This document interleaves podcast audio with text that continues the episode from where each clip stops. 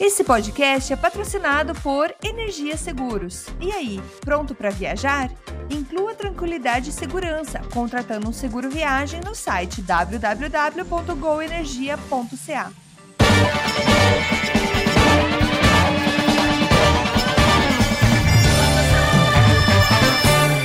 Saudações humanos e sejam bem-vindos de volta ao Canadá Agora, o seu programa sobre política, economia e o cotidiano do Canadá, que fala das coisas como você quer ouvir. Eu sou Massaro Roche e volto a ter a presença dele, do ilustríssimo e agora super ocupado da sexta-feira também, seu Paulo Henrique Dantas. Seja bem-vindo, seu PR. Fala Massaro, um prazer inenarrável estar com você. Estamos na luta como um filho da pátria e eu não sei o que aconteceu. Eu tava falando pra você, cara. O pessoal resolveu trabalhar e liga daqui, Teams dali, não sei o que daqui. Falei, mano, não, mano. É sexta-feira, galera. Calma, mas não, não. O pessoal tá desesperado, resolveu trabalhar, mas vamos que vamos, que, que o importa é que a vida continua. É isso aí, isso aí. Programa de número 39, muita coisa rolando nessa semana. A gente tem no, no Gêmeos Subien, o pé, o pé vai falar sobre o voto dos negros no Canadá. No âmbito nacional, tem discussão sobre o parlamento, tem mais, mais crise econômica pra gente, tem. No, cara, tem muita coisa rolando. Esse programa tá muito interessante. Então vamos pegar um café e não, não podemos ter, perder tempo.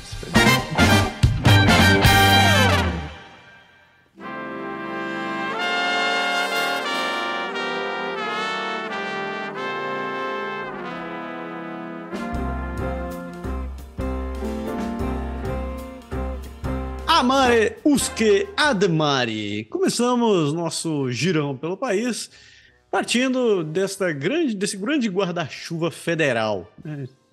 Esse poderia ser um trocadilho, mas é. Começando uma notícia do dia 31 de outubro, né? Halloween, é bem, bem cara de Dia das Bruxas mesmo, né? Notícia que, dizendo que o parlamento deve continuar em modo híbrido. Hoje, quase dois anos e meio desde que a Câmara dos Comuns introduziu esse formato híbrido para permitir que funcionários eleitos trabalhem em casa durante a pandemia do Covid-19, o futuro do parlamento híbrido está cada vez mais em debate. No verão passado, a Câmara dos Comuns votou para estender os procedimentos parlamentares híbridos até junho de 2023 no entanto, também encarregou o Comitê de Procedimentos e Assuntos da Câmara, da Câmara de estudar se o experimento induzido pela Covid com um parlamento híbrido deveria determinar completamente ou ser um acessório permanente no nosso sistema democrático. Antes da pandemia, a ideia de uma Câmara híbrida não era sequer considerada, mas os últimos 31 meses demonstraram que não só pode ser feito e feito de forma eficaz, mas também pode ajudar a criar uma Câmara de Comuns mais acessível a todos que querem servir na vida pública. Hoje, apenas 30% dos parlamentares são mulheres. Uma análise publicada pelo Policy Options no início deste ano indica que apenas 15% dos nossos deputados são minorias visíveis e 3% são indígenas. Os números estão se movendo na direção certa, mas não na direção, não, não rápido o suficiente. Os principais argumentos contra um sistema híbrido permanente do parlamento parecem girar em torno de preocupações de responsabilidade, colegiabilidade e níveis de esforço enquanto se trabalha remotamente. Nenhum sistema do governo é perfeito e sempre deve haver freios e contrapesos em vigor, quer um membro esteja aparecendo pessoalmente ou remotamente. Quanto à colegialidade, é, colegialidade, é responsabilidade dos deputados mostrar respeitos uns pelos outros e pelas instituições que servem, sejam eles pessoalmente ou online, mesmo em um ambiente onde marcar pontos é muitas vezes mais valioso do que um debate coerente. E, finalmente, trabalhar virtualmente não significa trabalhar menos, eu que o diga. É, significa trabalhar de forma diferente. Um parlamento híbrido não deve dar licença para o membro do parlamento para fugir de suas funções ou sequer ir à Orwa.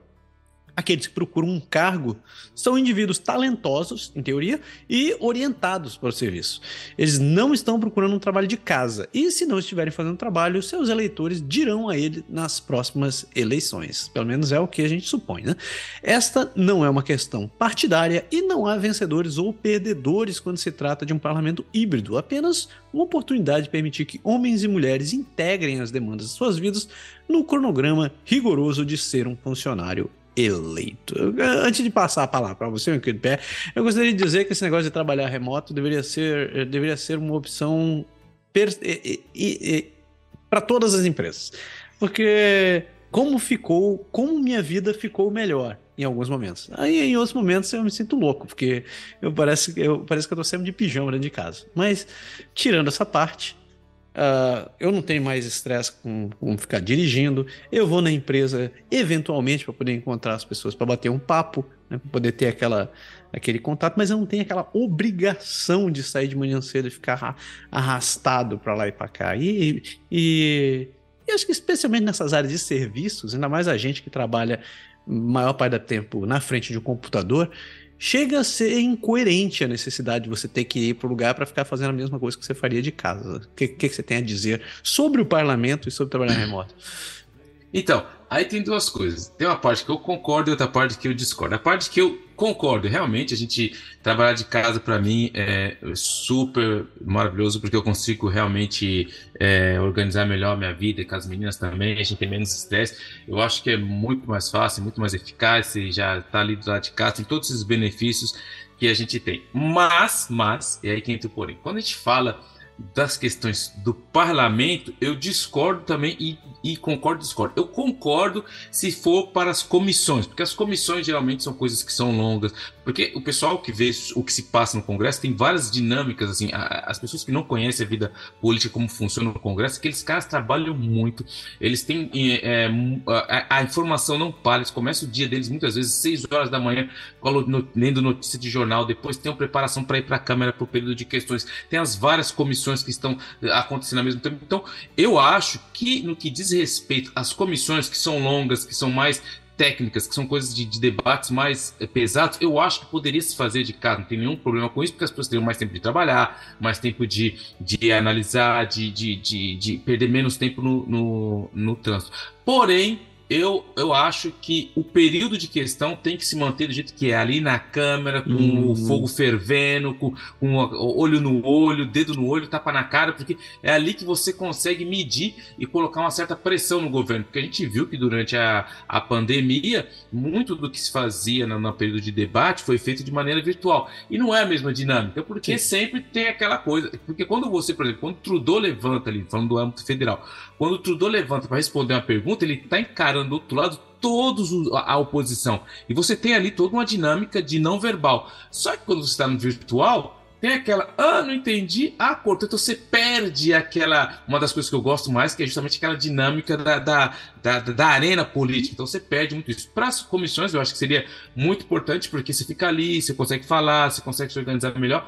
Mas eu acho que para essa questão de. Porque a gente não pode esquecer, porque tem gente que fica falando muitas vezes, ah, porque a oposição só fica criticando, que a oposição só fica metendo pau. A oposição, ela é o olho da, do, é o olho da, da, das, dos nossos olhos dentro do governo, para não deixar o governo fazer o que quiser. E a gente tem a mídia forte também que faz isso. Então, assim, são duas instâncias muito importantes, que é a oposição e a mídia. E quando você está da maneira presencial, por exemplo, dá um exemplo aqui no, no na questão do jornalismo o jornalista, quando o, o, o, eles vão entrando no parlamento, eles não têm acesso a todos os lugares, mas quando eles estão ali no corredor, que o ministro vem passando, eles vão colocar aquela pergunta, é ali que ele vai fazer aquela pergunta, que ele vai pegar o cara ali de, e tal, de um momento mais. você consegue realmente apertar o político para não deixar ele à vontade. Quando você está no virtual, quem já assistiu uma conferência de imprensa em virtual, é aquela coisa, você está sentadinho, atrás da câmera está o seu conselheiro, com todas umas plaquinhas falando, fala isso, fala aquilo, a, o cara já tem que fazer a pergunta cinco, seis vezes. Então,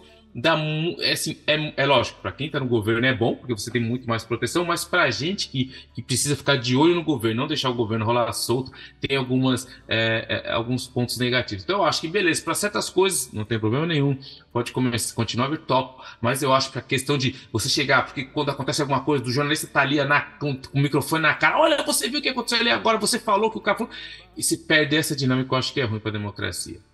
Um bom ponto, bom ponto. Concordo com você. Concordo. Acho que compartilhamos o mesmo minha opinião nesse ponto. É. Especialmente a parte de, ficar assistindo o quebra-pau em pessoa.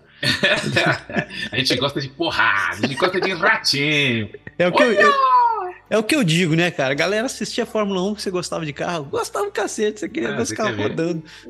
Mas é, Eu, eu, enfim, depois eu, vou, eu, vou, eu ia dar uma dica agora, mas vou deixar essa dica pro final também. Bom, vai. Anote vai. aí, muito bom. Vou até anotar aqui. É, notícia também do dia 31 de outubro, é mais uma notícia de Halloween, que afirma que 20% dos canadenses estão pulando uma refeição para tentar economizar. Eita!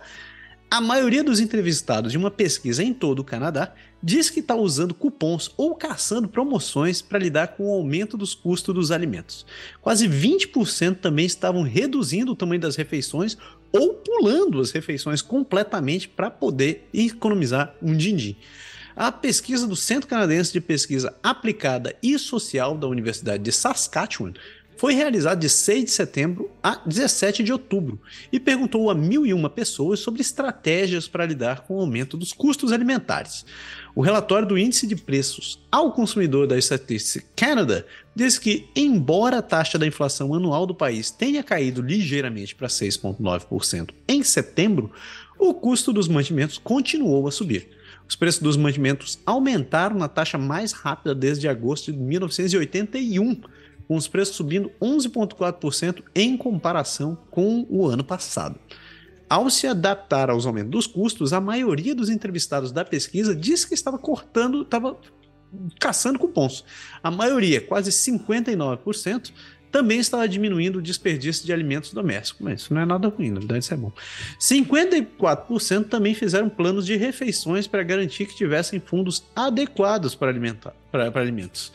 Pouco mais de 30% dos entrevistados disseram que estavam comendo alimentos menos saudáveis porque era mais barato. Aí, é, aí não dá. Quase 5% roubaram comida por necessidade e cerca de 5% usaram um banco de alimentos ou uma gela ou um, um geladeira comunitária. Um, é, um, relatório recente do Food Banks Canada diz que houve quase 1,5 milhões de visitas a bancos de alimentos em março, um número que foi 15% maior do que o número de visitas no mesmo mês do ano passado, e 35% maior do que as visitas em março de 2019, antes da pandemia do Covid-19. Uh, do Covid-19. Nossa, Covid-19. A, pesquisa diz que as pessoas nas províncias das Prairies, ali Saskatchewan, Manitoba e, e tal, eram. Uh, eu esqueci de Alberta. As províncias das prairies eram mais propensas a usar medidas de emergências para alimentos, como esses bancos de, de alimento que eu falei.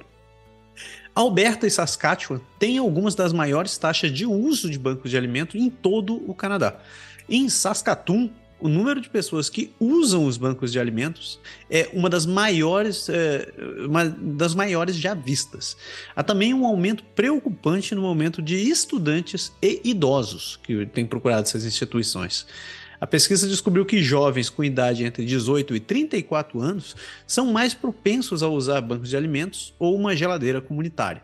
Eles também eram menos propensos a sentir que poderiam se dar ao luxo de comer uma dieta equilibrada. É, desses, é, 35 a 54 eram uh, mais propensos a usar cupons ou comprando itens em promoção. O Quebec viu a diferença mais acentuada além é, fora da, das prairies, já que 95% dos entrevistados disseram que poderiam se dar ao luxo de comer uma dieta equilibrada. A pesquisa perguntou sobre as estratégias do governo para lidar com a insegurança alimentar e a maioria apoiou o aumento dos fundos para jardins comunitários, bancos de alimentos e a implementação de um programa universal de alimentação escolar saudável.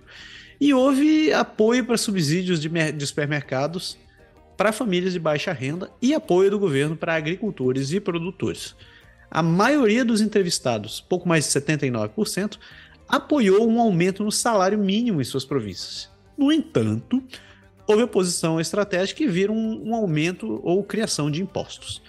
Uh, os moradores de Quebec, de novo, disseram que apoiavam um aumento no salário mínimo, um imposto sobre o açúcar e um aumento nas penalidades de emissão de carbono, aqueles das prairies eram muito mais propensos a se opor a, aos impostos. É, encontrar trabalho não é mais a única solução, porque os salários e a assistência simplesmente não estão atendendo às necessidades de todos.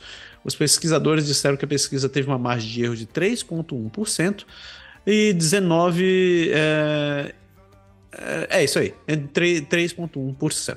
É. Tem alguns comentários sobre isso daqui. O primeiro é que eu acho que crises geram oportunidades, né? Uh, claro que não é nada, não é nada legal você estar tá passando fome, mas alguns comentários sobre essa pesquisa eu acho que são interessantes, como por exemplo a redução dos desperdícios de alimentos. Né? Isso, é, isso é algo que raramente a gente discute, né? mas isso é um assunto recorrente, principalmente em dono de restaurante ou estabelecimento alimentícios, que existe um desperdício muito grande né, de, de, dos alimentos.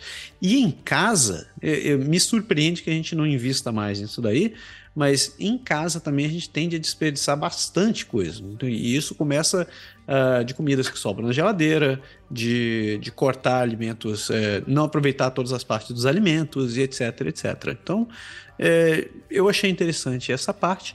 Eu também achei curioso um outro comentário que eles fizeram a respeito do, do, do planejamento alimentar porque eu acho que está diretamente ligado com essa questão de desperdício, né? Quando você consegue se planejar para o que você vai comprar, o que você vai consumir, naturalmente você já consegue selecionar é, preços baseados no, no lugar onde você faz compra. Então, por exemplo, se você souber onde você vai gastar na semana, o que, que você vai fazer na semana seguinte, você já consegue ficar de olho na, na, e onde vai o que comprar. Sem, sem falar que você pode tirar proveito de, por exemplo, frutas e verduras da estação, ou promoções de, de, de, de queijos, laticínios e parecidos, e coisas do gênero. Né? Então, é, é, preocupante, mas eu acho que tem, tem umas edições interessantes sobre isso daqui.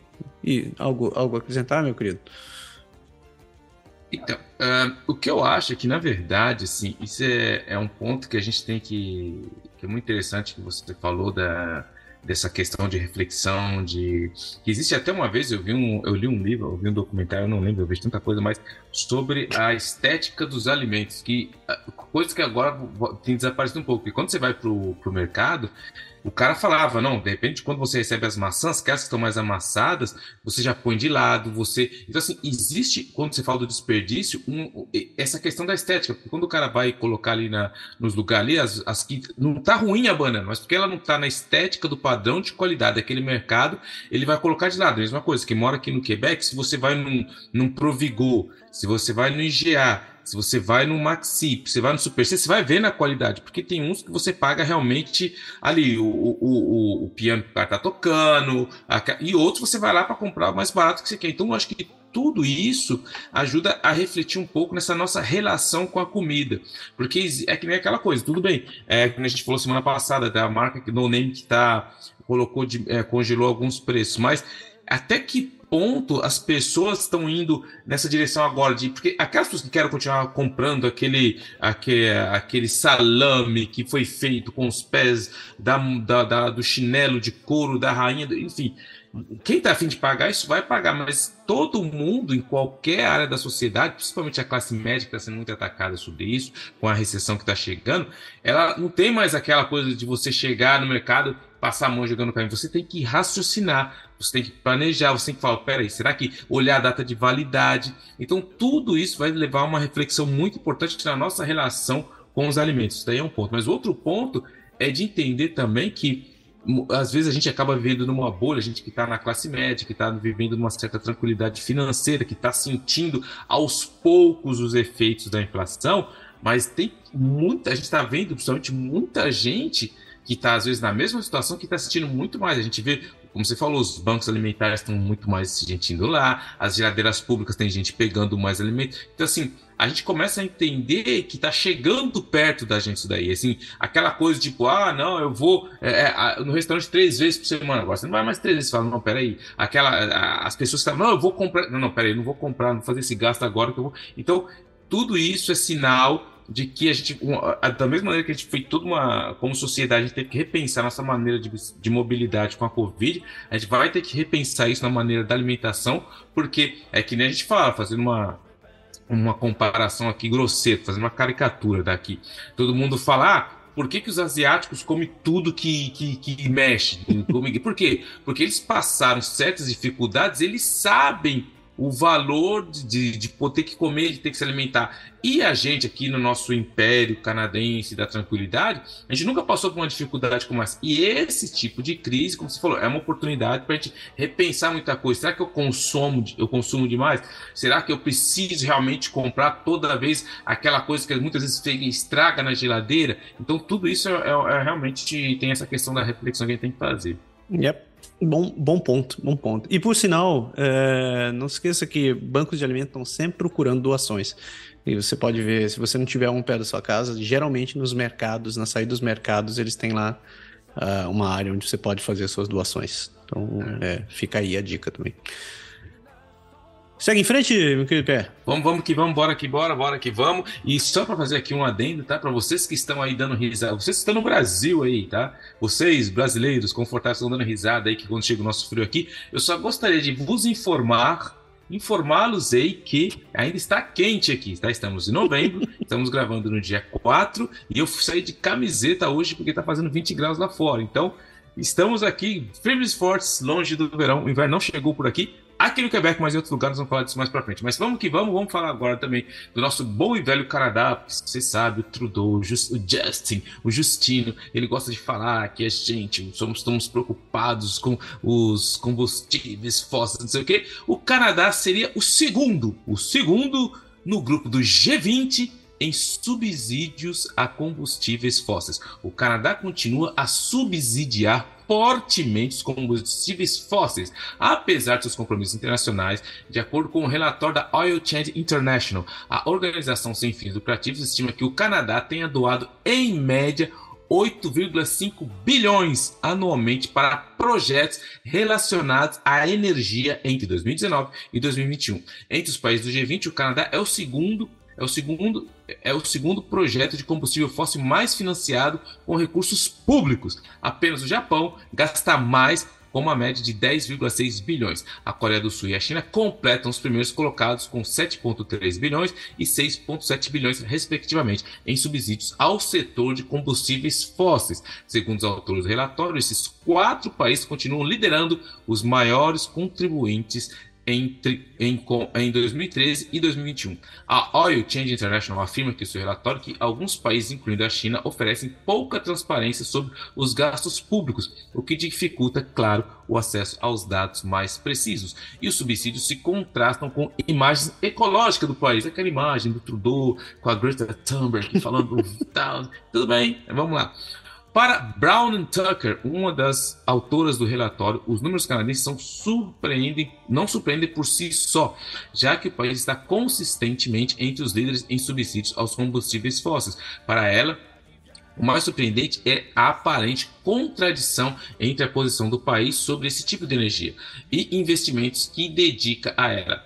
É especialmente decepcionante como a promessa do Canadá de eliminar gradualmente os subsídios aos combustíveis fósseis até o final de 2022. Essa foi uma promessa do ninguém mais, ninguém menos que nós Trudeau, como foi também a promessa que ele fez de plantar milhões de árvores, mas ainda não chegou nem 10% disso. Mas fica aqui a dica. Ainda há algum tempo para o Canadá cumprir suas promessas e implementar políticas, mas certamente não é o tipo de, de número que gostaríamos de ver à medida que esses prazos se aproximam, diz ela. O Canadá também está na terceira posição entre os países que se beneficiam de investimentos em combustíveis fósseis, com pouco mais de 3 milhões de dólares americanos o país fica atrás de Moçambique e da Rússia, que beneficia cerca de 7 milhões e pouco menos de 9 milhões, respectivamente. O relatório que analisa os anos de 2019, 20 e 2021 inclui empréstimos, garantias de empréstimos, doações, capital e cobertura de seguro fornecida a produtores de combustíveis fósseis por bancos internacionais de desenvolvimento, instituições financeiras públicas e agências de crédito à exportação, o Partido Liberal do Canadá e as suas promessas. Na última eleição, a plataforma eleitoral do Partido Liberal do Canadá, Justin Trudeau, prometeu o fim dos subsídios aos combustíveis fósseis até 2023, ok? um governo liberal, aqui foi ele que dizia, eles estavam falando isso, os amigos do, do Massaro, um governo liberal, reeleito, se compromete a avançar em seu compromisso do G20 de eliminar os subsídios às indústrias de combustíveis fósseis até 2025 e começará em 2023, dizia ele. A plataforma também afirma que o partido desenvolverá, entre aspas, um plano para eliminar gradualmente o financiamento público do setor de combustíveis fósseis, incluindo empresas estatais, em linha com seu compromisso com a meta de neutralidade do carbono até 2050.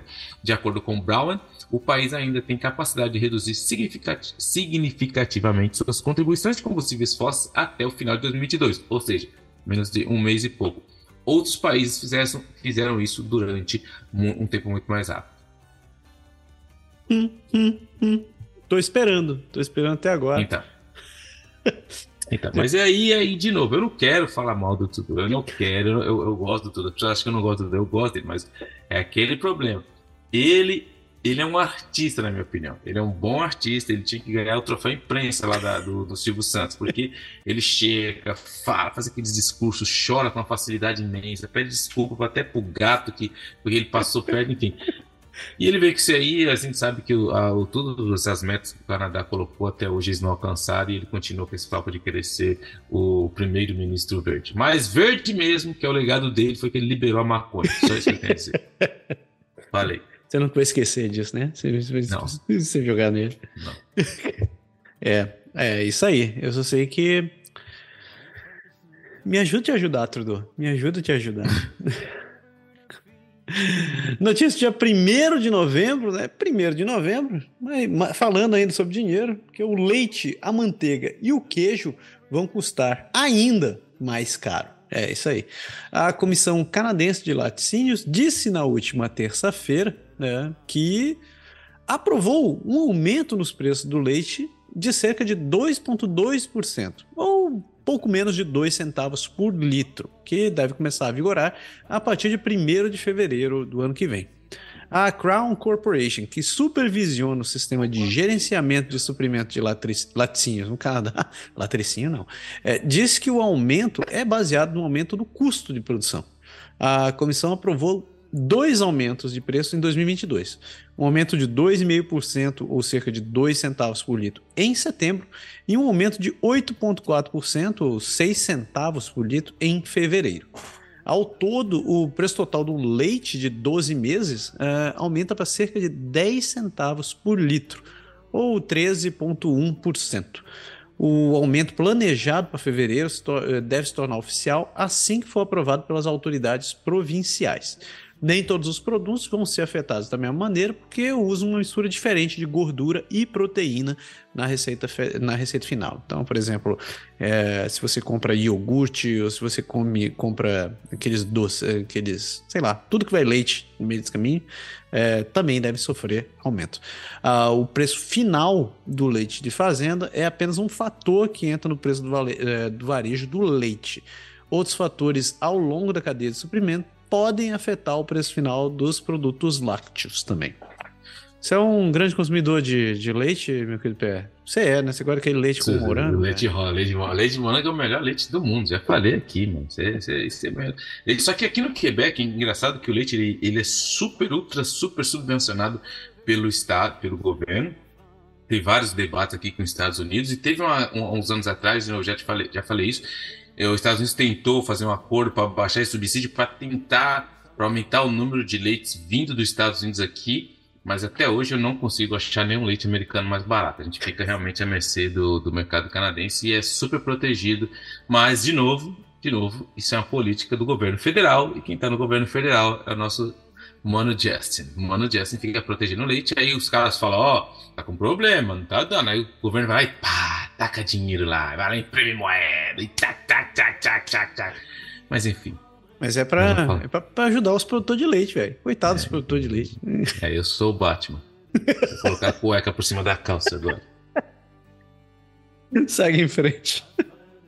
Canadá, aí ó, Canadá espera receber 500 mil imigrantes em 2025. De novo, você, amigo de fé, irmão camarada que está aí no Brasil, desesperado com tudo que está acontecendo, que está vendo essa galera doida andando de, de caminhão do lado de fora do caminhão, de um lado para o outro. Como eu falei com o Massaro um pouco antes de começar o programa, se chorei ou se sorri, são por coisas como essas que eu parti. Entendeu? Só uma brincadeira aqui, já que o Massaro gosta de jogos de, de palavras. Mas então, o Canadá vai abrir um pouco mais a porta aí, ó. Em 2023, 2024, os limites de imigração serão de 465 mil e 485 mil recém-chegados, disse o ministro da Imigração, Sean Fraser.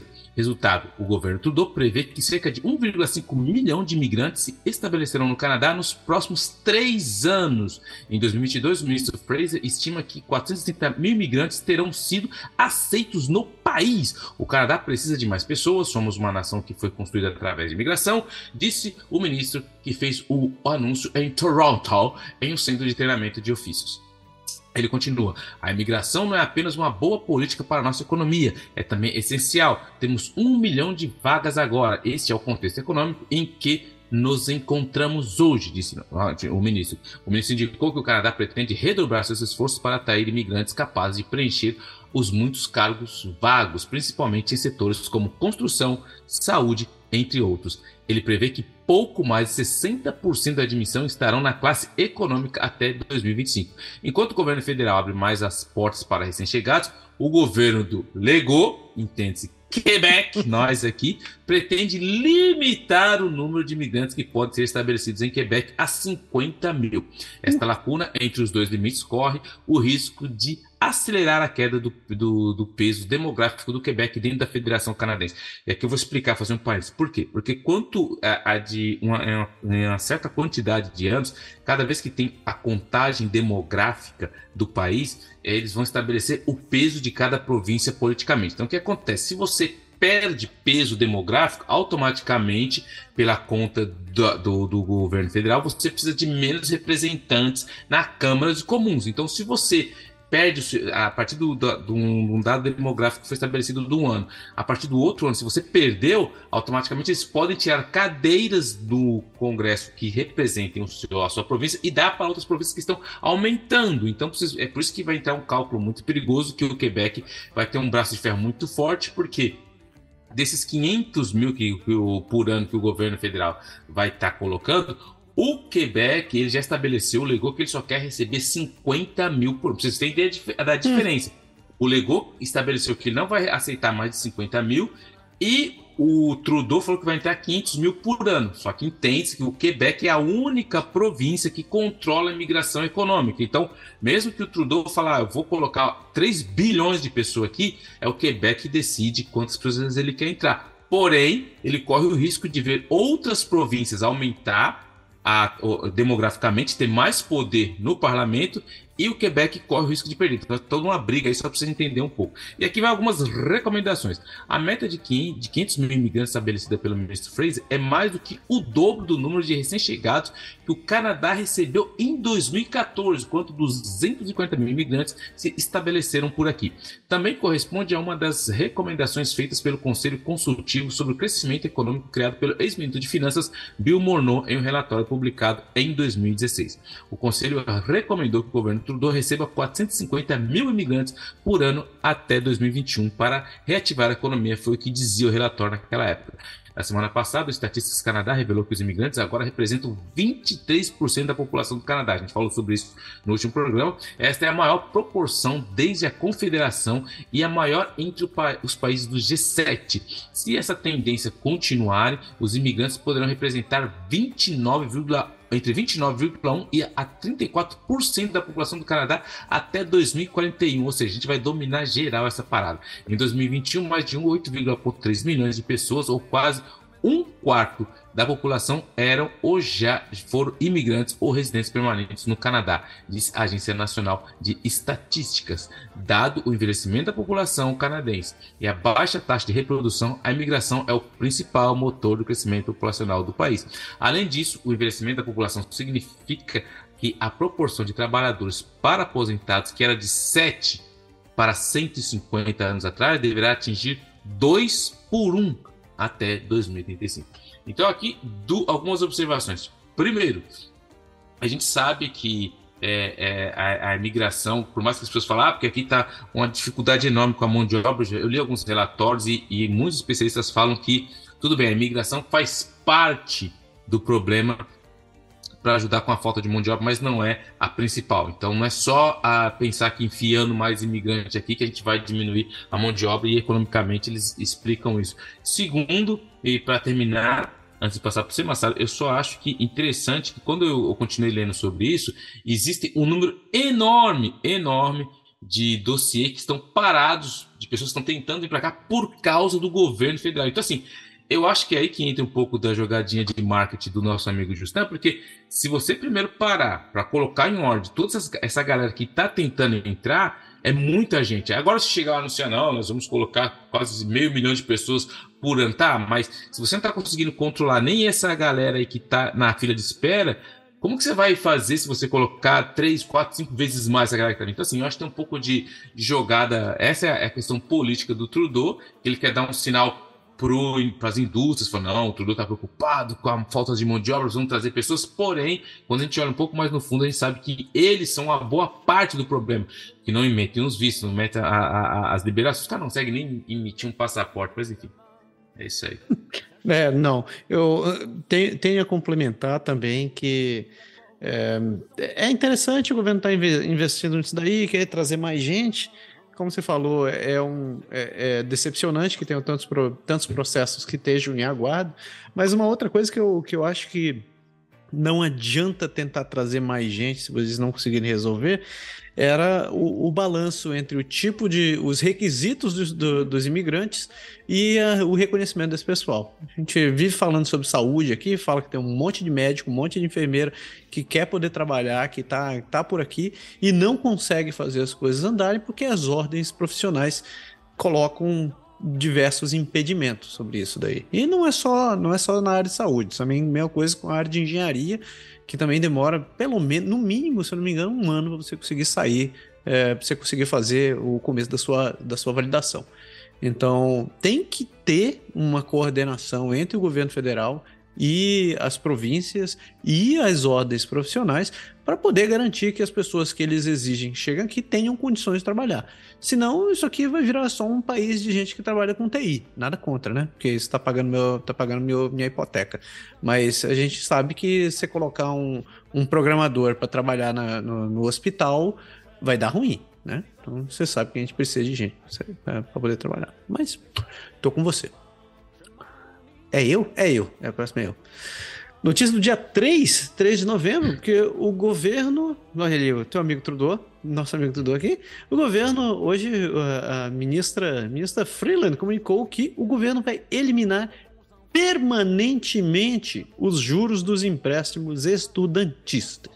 É, com parte da sua atualização fiscal de outono apresentada na quinta-feira, no dia 3, o governo federal delineou planos para eliminar permanentemente os juros em todos os empréstimos estudantis federais e empréstimos de aprendizagem, aprendizagem incluindo empréstimos atualmente sendo reembolsados, né, sendo pagos de volta. As taxas de juros ainda serão aplicadas na parte provincial do empréstimo de um estudante. E embora esse movimento seja útil para os alunos que se formam é um alívio para o pagamento de juros é, dos juros sobre essas dívidas, é, em vez de dinheiro para mensalidades ou outras despesas escolares pós-secundárias. É, uh, mais de 1,8 milhão de estudantes canadenses devem ao governo federal um total de 20,5 bilhões de dólares, com base em dados de 2019 do site do governo Canadá, com saldo médio de empréstimo de cerca de 13.367 dólares no momento que eles deixam a faculdade, ou a escola, ou o CEGEP, enfim. A taxa média de matrícula de graduação é de 6.482 dólares por um ano acadêmico, a partir desde 2022, de acordo com o Statistics Canada, enquanto a taxa média de, de tuition, né, de pós-graduação, é de 7.053 dólares. O governo liberal suspendeu a acumulação de juros sobre empréstimos estudantis em 2021 devido aos efeitos da pandemia nos alunos que se formavam à medida que entravam em um mercado de trabalho muito único para o período. E essa medida deveria expirar em março. Mas um, um, colocando em contexto, né, uma pessoa, uma pessoa média, né, um, quem emprestou esse dinheiro, Uh, quem, uma pessoa média que fez empréstimo estudantis, estudantis deve economizar cerca de 410 dólares por ano como resultado dos seus empréstimos sem juros, é, conforme anunciou o governo. Os juros de empréstimo estudantis são calculados a uma taxa fixa de 2% mais multas, a uma taxa variável igual à taxa principal. A eliminação dos juros sobre esses empréstimos é estimada em 2,7 bilhões de dólares em cinco anos e 566 milhões em andamento, segundo o governo federal, de novo. Sobre o risco é, desse, da eliminação desses juros sob a inflação, o governo diz que não é um argumento particularmente forte, porque a medida é relativamente pequena e contida. Imita o Batman aí, o pé. Agora sim. É... Ottawa disse que os alunos que se formam ainda, pode, é, os alunos que se formam ainda poderão usar esse plano de assistência ao reembolso, permitindo que eles pausem o reembolso do empréstimo estudantil até que estejam ganhando pelo menos 40 mil dólares por ano e reduzindo os pagamentos para aqueles que ganham um pouco acima desse valor. No início dessa semana, o limite de renda de pagamento zero para empréstimos estudantis aumentou de 25 mil para 40 mil para uma família de uma pessoa. Ok. O limite aumenta com base no tamanho da família. É, esse movimento para combater os empréstimos, os empréstimos estudantis, para acabar com os empréstimos estudantis, chegou no do Canadá só alguns meses depois do que foi anunciado nos Estados Unidos. O presidente Joe Biden anunciou uma decisão de cancelar 10 mil dólares para a maioria dos mutuários de empréstimo estudantis e até 20 mil para os mutuários que receberam o Pell Grant Federal. Uh, a eliminação permanente dos juros sobre empréstimos estudantis federais foi uma promessa da campanha liberal durante a última eleição. E a eliminação dos juros deve começar, não é mentira, a partir de 1 de abril de 2023. Esperamos que não seja mentira, né? Hum. Então, cara, isso aí foi uma, é, faz parte da, de uma série de medidas para quem está acompanhando aí, porque o a Freeland, que é a próxima, espero que seria a próxima ministra, primeira ministra do, tem, tem esperança. do Canadá, do Canadá, ela fez, como ela é ministra da Economia, ela fez uma atualização do budget. Então, ela fez uma atualização do budget e essa foi uma das medidas que estava na atualização do budget. E eles é, anunciaram várias coisas. Isso daí eu acho que é uma medida legal, porque é complicado realmente você sair da faculdade já com 13 mil em média aí de, de dívida. Então, por isso que fica aqui a dica: você que tem filho no Canadá, você que é, seu filho acabou de nascer, ou sua criança está pequena, se você morar no Quebec, faça o regime de, de de poupança de estudos que você vai, que é voltado simplesmente para o seu filho. O governo entra com 30% do que você coloca, que ele pode chegar lá. Quando chegar na época de estudar, ele já vai ter a faculdade dele, dele, praticamente, dele ou dela praticamente paga. E se ele não quiser ir para a faculdade, você pode colocar no seu plano de aposentadoria. Então você não perde esse investimento. É muito importante que você pense nisso, porque o seu filho não chegue lá com desesperado na época da faculdade. Então, isso eu acho muito importante. Outra coisa que é interessante, que é pegando um pouco o gancho nesse, nessa matéria aí, que desse, novo, desse anúncio aí, é que a gente viu depois de anos, depois de desde 2015 que o Trudeau está no poder, que ele fez um anúncio aí desse do, do novo budget, pela primeira vez ele falou em equilíbrio financeiro. Ele fala que daqui, é, se eu não me engano, de cabeça, em 2028, 26, 28, ele vai chegar ao equilíbrio financeiro, coisa que eles nunca falaram antes, que era só realmente gastar, gastar, gastar, que o, o tudo estava só gastando, gastando, gastando. E isso é um pouco do efeito Polievre, porque a gente sabe que o Polievre, que está tá no Partido Conservador, ele vem falando disso, pegando forte nisso, ele, ele vem com essa proposta do equilíbrio financeiro. Então, o Trudeau quis mandar, mandar mais ou menos que uma mensagem dizendo que ele também está preocupado com isso, que mas de repente ele está preocupado com isso, mas isso eu acho, na minha opinião, que é um pouco do efeito Polievre, porque quando a uma coisa muito interessante, quando a ministra eh, Freeland fez o anúncio ontem, falando sobre essas medidas, que daqui a alguns anos a gente, quer chegar no equilíbrio budgetário, financeiro, enfim. Logo depois, é, teve o Poliev veio comentar, como todos os partidos da oposição comentaram o que estava acontecendo. E eu assisti o do Poliev. Eu, eu falei, eu quero assistir o Poliev falar, vamos ver que assim. E por incrível que pareça, cara, foi um dos melhores discursos dele desde a campanha. Ele fez um discurso, cara, de mais de 30 minutos, uh. sem ler nada, sem ler nada, muito bem organizado. Ele fez algumas piadas, aquele jeito dele, fez alguns ataques, mas muito bem estruturado, muito bem explicado, muito consistente, muito centrado em questões políticas, assim. Eu, é, infelizmente, é que assim, as pessoas, cara, todo mundo estava assistindo mais do que a Fernandes estava falando, mas assim, eu achei muito interessante você pegar um cara, você falar mais de 40 minutos para jornalistas sem ler e não, e não, é, não foi aquelas palhaçadas que ele ficou falando do, do, presidente do Banco Central, falando de Bitcoin. Não, ele falou realmente de maneira estruturada, política, assim. Ou seja, se ele começar, quem sabe que quando a pessoa está em campanha, você vai um pouco para os extremos para chamar atenção, mas quando você entra no poder, todo mundo tende a ir um pouco ali mais por cento. Se ele continuar, porque nas pesquisas, é lógico, está muito recente, mas as pesquisas dão realmente os conservadores na frente. Mas se ele conseguir manter criar essa, essa percepção de que ele é um ministrável, de que ele sabe onde vai levar o país, eu acho, eu acho, tá muito cedo para falar ainda, mas que o Trudeau vai ter uma saída de cabeça. Se ele deixar de lado essa caricatura, que hoje não é uma caricatura, ah, é aquela é. cópia mal feita do Trump, ele quer muda, fazer Bitcoin, mandar embora o Banco Central, mas ele não fala mais disso, tanto é que ah, ele, ele mudou bastante o curso dele. Então, assim, se ele continuar é, nessa via mais profissional, se ele continuar nessa via mais assim voltada para proposições, o Trudeau vai, vai soar um pouco camisa, cara. Eu acho, enfim. Eu tô esperando para ver. Na verdade, eu tô esperando para ver, porque por enquanto eu só tô escutando ele fazer o, Sim, caricatura. o grande estardalhaço, né? Mas é. eu acho que faz parte da, dele conseguir ganhar Do popularidade jogo. ainda, né? É.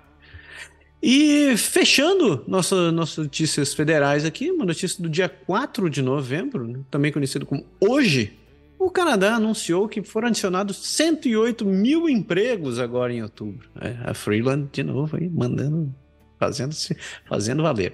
Uh, os ganhos para o país foram mais amplos, com as indústrias produtoras de bens e o setor de serviços adicionando empregos, de acordo com os dados divulgados pelo Statistics Canada hoje, dia sexta-feira, dia 4.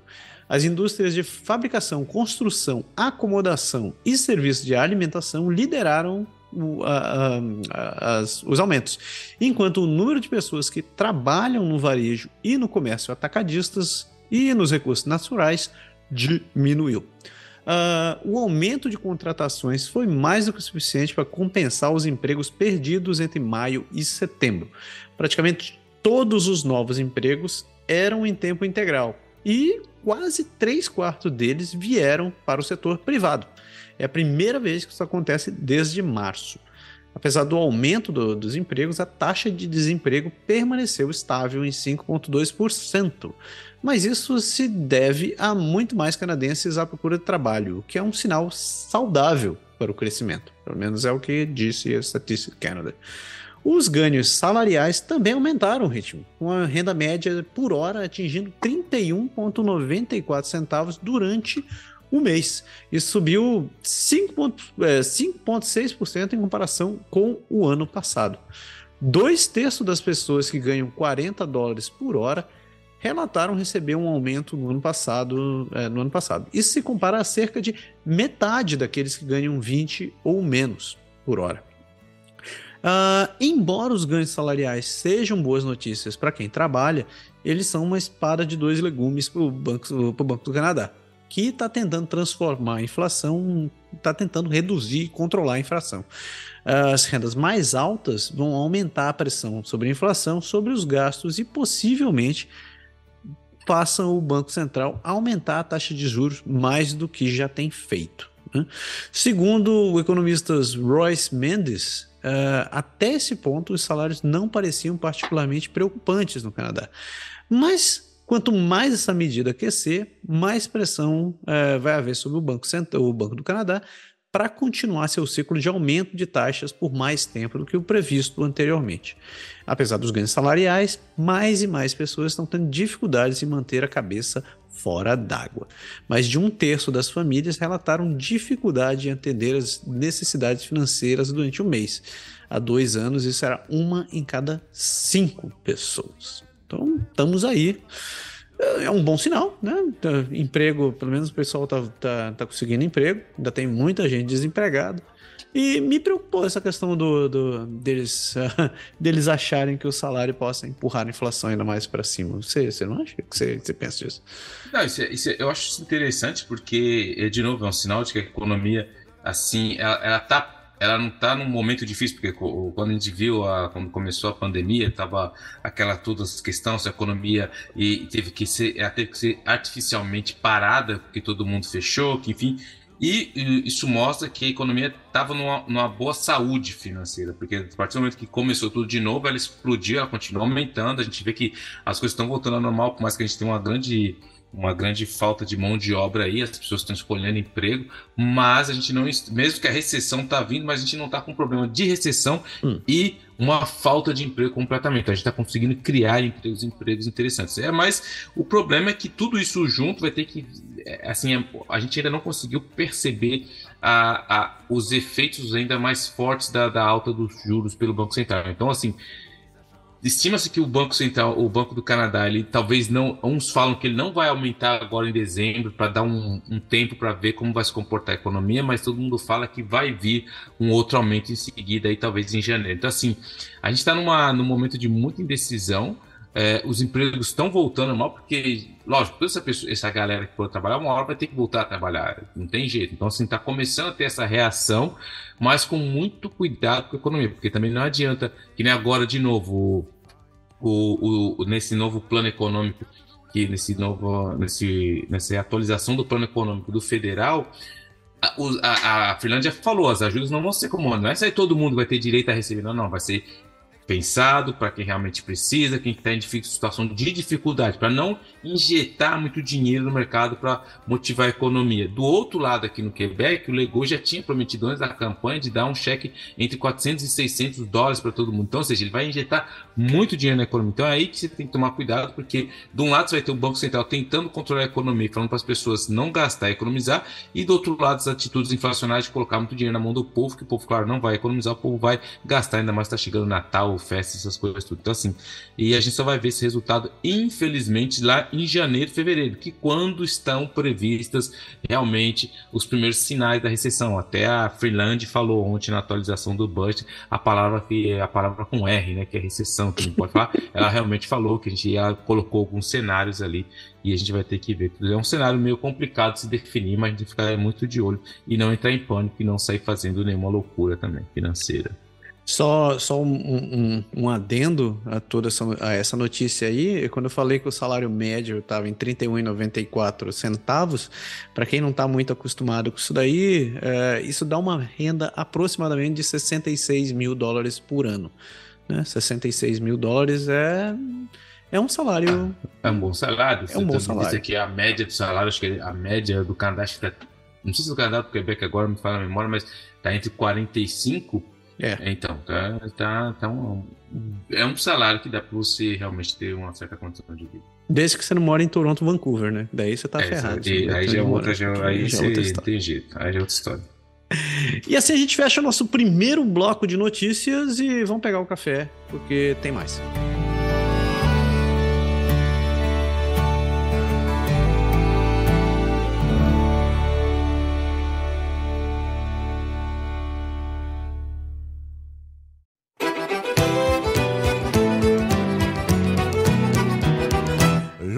Amare usque ademare. Então a gente continua nosso, nosso girão pelo país com nossos queridos territórios. Então hoje, excepcionalmente dessa vez, não vamos começar por Nunavut, porque não tem notícias de Nunavut, e vamos direto para o território do Noroeste. E daí, seu pé? Então ali, para vocês terem ideia, que a gente sabe que o ser humano é ser humano, então, no dia 1 aí de novembro, a gente teve uma notícia que um homem é acusado de incitar o ódio em Yellowknife, a bela e fria Yellowknife. Um homem em Yellowknife está enfrentando uma acusação criminal que raramente é apresentada nos territórios do Noroeste. Incita a incitação pública ao ódio. Isso é muito raro por lá. Lloyd Lawrence Black Duck foi acusado em conexão com um incidente no centro de Yellowknife na sexta-feira. De acordo com documentos judiciais, a polícia alega que ele gritou um insulto racial contra os negros. Black Duck também foi acusado de causar perturbação, violação de liberdade condicional e danos por supostamente interferir na operação do centro de Tim Hortons. O Código Penal do Canadá também define a acusação de incitação pública ao ódio como comunicar declarações em qualquer lugar público que incite ao ódio contra qualquer grupo identificável onde tal incitação possa levar a uma violação da paz. A polícia alega que Black Duck, que tem 54 anos, estava bêbado quando os acusaram de causar distúrbios no Tim Hortons. Duas semanas antes, ele foi acusado de agressão com uma ameaça em conexão com outros incidentes no centro de Yellowknife. O cara é um zoado, né, meu? Em setembro, ele foi acusado de dano por derrubar prateleiras de óculos de sol e joias no Shopping Drugs Mart. Embora esteja esta seja a primeira vez que Black Duck seja acusado de incitar o ódio, sua longa ficha criminal inclui condenações anteriores por danos, ameaças, agressão com arma, arrombamento e agressão sexual. Então, ou seja, o cara já é uma figurinha carimbada e dessa vez ele colocou uma figurinha nova na, no álbum dele que é a agressão de injúria racial. Bravo, campeão. Caraca, que violência. Ok. O cara tá lá o, o Black pato... Duck. É, o Black Duck. Seu pato preto. Ok, hum. vale. Muito bem. Saindo dos territórios noroeste, chegamos em Yukon. O que, que você tem de Yukon? Yukon. Yukon, então. Travel Yukon. Essa é para você. Travel Yukon torna a aurora boreal mais acessível a pessoas com daltonismo. É? Você que tem aquela dificuldade lascada de identificar as cores, os céus vívidos de Yukon cativavam as pessoas durante séculos com luzes do norte. E o impressionante fenômeno natural está prestes a se tornar ainda mais acessível. A Travel Yukon fez parceria com a Enchroma, uma empresa americana que fabrica óculos para ajudar pessoas com deficiência visual a ver todo o arco-íris de cores. A colaboração exclusiva está oferecendo aos viajantes com daltonismo a chance de emprestar um par de óculos para testemunhar plenamente a aurora boreal. Robin Anderson, gerente da Market Global da Travel Yukon, disse à CBC News que a iniciativa faz parte de uma estratégia de desenvolvimento sem barreiras para tornar o território mais acessível e inclusivo. Se você não viu rosa, turquesa ou verde, como você descreve a aurora boreal, disse Anderson. Pessoas com desafios daltônicos podem ser algo acontecendo no céu, mas não necessariamente conhecem a beleza dessa cor. Não queremos que ninguém fique para trás e Yukon provavelmente um destino onde as pessoas pensam que precisam tem certas habilidades físicas. A partir deste outono, vários pares de óculos da Anchroma são, estão disponíveis de uso gratuito, é gratuito ainda, hein? no centro de informações ao visitante de Yukon em Whitehorse. Alguns operadores turísticos que oferecem as visualizações da aurora boreal também poderão solicitar um par sempre que tiverem um cliente com deficiência visual, acrescentou Anderson. Esperamos que as pessoas que talvez tentar, pensassem que não podiam ver as luzes do norte porque são daltônicas, façam a viagem e se divirtam, disse ele na Epic North Tour Experience. É uma dessas empresas de turismo que pode fornecer os óculos para clientes em Whitehorse. O proprietário Tobias Barth disse em uma entrevista recente que tem percebido um aumento de clientes em potencial perguntando sobre os óculos por telefones nos últimos meses. Ele disse, aspas, é um grande divisor de águas temos a oportunidade de proporcionar uma experiência melhor e isso nos dá uma sensação boa. Eles veem algo que provavelmente nunca teriam visto. Os óculos lançados originalmente em 2010 nos Estados Unidos, de, é, antes de ganharem força, usam um filtro óptico e filtros ópticos especiais para expandir a gama de cores e torná-los mais vibrantes, explica o CEO da Enchroma, Eric Ritchie funciona para cerca de 80% das pessoas que têm daltonismo vermelho e verde, disse ele, mas para a maioria das pessoas melhora suas vidas a sua capacidade de ver cores. De acordo com a Associação Canadense de Optometristas, a deficiência de cor é mais comum em homens do que em mulheres, com mais de um em cada dez homens com deficiência de cor mais frequente entre vermelhos e verdes. Então, assim, se você que é daltônico e, e, sempre sonhou em ver a aurora boreal, mas não conseguia, agora você chega lá, pede o seu ocrinhos e você vai ver todas as cores da maneira correta, perfeita e como devem ser. Aí agora vai estar o turismo lá, né, meu? Óculos grátis, vai lá e já era. Agora quero ir para Yukon. Eu já tinha muita vontade de ir para Yukon, agora, ah, é. agora quero ver é. mais. Eu assisti um filme um tempo atrás, falando com Harrison Ford, que ele, ele tava no Yukon e foi um São Bernardo, mora. O São Bernardo foi parar lá. Tem, acho que é Buck o nome do filme. Vou até deixar como dica no final do programa, mas é. eu vou contar dele um pouco depois, sim, mas eu só queria mencionar Yukon, mas eu vou falar um pouco mais disso. é, muito bom, muito legal. Eu tenho, tenho um amigo que é daltônico, que trabalhava comigo né, né, quando a gente fazia, trabalhava na Ubisoft. Aí eu perguntava pra ele, velho, como é que você faz para saber quando um cara tá, tá com uma roupa verde ou não? Ele falou, é, eu pergunto, eu pergunto para as pessoas. Eu falei, muito bem, que bom que você é programador, você não é um cara de UI, né, cara? É, não é, não é personal style, né? Imagina, não, não vem que eu vou te ajudar a se vestir hoje. Tá ferrado. Cara, e assim, que coisa, amigo. E assim a gente fecha nossa grande, nosso rápido giro sobre os territórios e o programa segue em frente.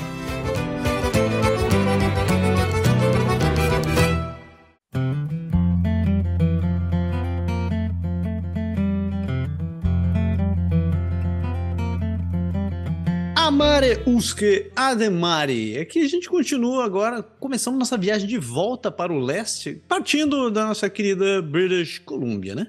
Uma notícia do dia 29 de outubro, quando um homem mascarado causa tumulto num Walmart com uma arma de brinquedo. Não era o Batman. Olha, olha só o patacão. Já dá para começar a colocar os candidatos pro, o Bravo Champion. O Bravo Champion essa semana. Porque jovens mascarados com uma armadura corporal e uma réplica de uma arma de fogo causaram pânico no Walmart de Richmond no início dessa semana. A área perto de Alderbridge Way, na McClellan Road, foi brevemente bloqueada por volta das 11 horas da noite na quarta-feira, no dia 26, depois que um residente avistou um indivíduo mascarado, possivelmente armado, segundo ele, em sua eh, enquanto estava lá passeando na sua vigilância doméstica. Né? Os oficiais da RCMP encontraram o jovem rapidamente. É, alguns, na verdade, mais do que um, mais do que um, todos na casa dos seus 20 anos, que aparentemente estavam, abre aspas, em caráter, filmando um vídeo, fecha aspas. Eles estavam de máscaras, armaduras corporais e uma réplica de uma arma de fogo e foram encontrados foram encontrados pela polícia. Uh, de, ainda de acordo com a polícia, disseram que nenhuma lesão foi relatada e a situação altamente carregada foi difusa, disse o, o cabo Dennis Huang, porta-voz da RCMP de Richmond. Ele complementa dizendo que os três homens, todos de Richmond, foram orientados pelos oficiais sobre suas ações. Na tradução desse que vos lê, levaram uma comida violenta pelo policial que estava ali, né? Isso aí. Olha só. As pessoas acham que agora é isso, né, cara? Você fala assim, não, tô fazendo um vídeo pra internet, posso fazer o que eu quiser aqui. Até o dia que esse troço der ruim. Aí quero ver. Então, isso daí é realmente um forte candidato pro Bravo Champion. E, e quando eu vi essa notícia, eu me coloquei, porque teve aqui no Quebec também é, as ideias dos caras, velho um moleque, é, ele tinha uns 16 anos, aí com um adulto, né, porque tava dirigindo uma picape, uhum. os caras estavam com uma arma airsoft, que é aquelas, não sei se você já viu airsoft, cara, é impressionante como é parece, com uma, é. é. perfeito o negócio, é muito bem feito. E aí os caras estavam andando, os dois lá decidiram passar perto de, um, perto de um centro de jovens lá, ameaçar todo mundo tal, como se ninguém fosse pegar a placa, como se ninguém tivesse visto a cara do cara, então...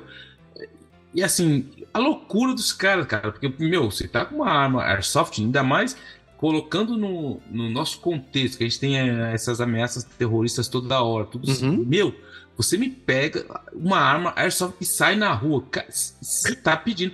Aí, numa, numa, num momento trágico desse, os policiais já estão todos, a gente viu o que aconteceu lá na, no oeste do Canadá, do cara que a, atacou todo mundo, a gente viu vários crimes acontecendo por aí. Os, os caras estão atacando, matando o policial à torta de. À torta de. Não vou exagerar. Já teve um terceiro Teve um terceiro policial já que foi assassinado aí, que tava. Ah, o cara chegou. Então, assim, os policiais já estão à flor da pele. Imagina um policial passando, vendo isso. Ele não vai atirar pro alto e falar: Ei, amigo. Cara, pode acontecer uma tragédia enorme porque um cidadão simplesmente não raciocinou, não usou a massa cinzenta e aí vai, uma hora vai dar aquilo que não vai dar certo. Mas enfim. É. É, mas tá aí, já temos um candidato é. essa semana. Né? Vovô campeão. É, ainda em British Columbia, é, a descoberta. Descoberta. BC é a província menos religiosa do Canadá. Então, de 10 em 10 anos, o Statistics Canada pergunta aos canadenses se eles pertencem a uma organização ou grupo religioso. E a cada 10 anos, mais e mais pessoas na Colômbia Britânia dizem que não. De acordo com o censo populacional de 2021, 34,6% das pessoas no Canadá afirmaram não ter filiação religiosa, enquanto em British Columbia esse número é de 52,4% das pessoas, o mais alto já registrado. Uh, ah, BC sempre foi um lugar um pouco diferente, onde os recém-chegados muitas vezes procuram recomeçar e, em muitos casos, deixam coisas como a religião para trás. As pessoas na costa oeste também tendem a ser grandes crentes da ciência, o que parece ter sido evidenciado pela, pela adesão às medidas de saúde pública durante a pandemia e pela alta aceitação de vacinas contra a Covid-19 na província. A British Columbia também é muito diversificada. Embora o número de pessoas que se associam a religiões cristãs continue a diminuir, há um número crescente de pessoas filiadas a religiões como o sikhismo, o hinduísmo e o islã. O sikhismo, para quem não sabe, é uma religião uh, da Índia, onde você geralmente vê os homens têm um turbante, eles geralmente não fazem a barba e. E, é, e carregam uma faca. E carregam uma faca. Mas são super gente boas, né? Não, gente boa, gente boa. Sikhs são muito gente boa. Tem até aquele cara que é famoso, que ele dança, ele faz. Esqueci o nome dele, ele faz uma dança e tal, e ele, ele tá famoso pra caramba nas redes sociais. Aí ele passa dançando no meio do norte, lá no meio das neves do nada. É, o, si, o Singh não é Sikh, tá aqui? O Singh é Sikh Ele também, é, né? O, o Singh também é. Singh, o, o líder do partido, é. partido novo, não, do partido é. NDP. Eu, é Sikh. Mas, em, bom, novo Partido Democrático. Novo Partido Democrático. Uh, continuando, uh, as igrejas cristãs têm visto um declínio na adesão, na adesão em British Columbia já faz anos. E tem uma série de teorias de sociólogos sobre o porquê.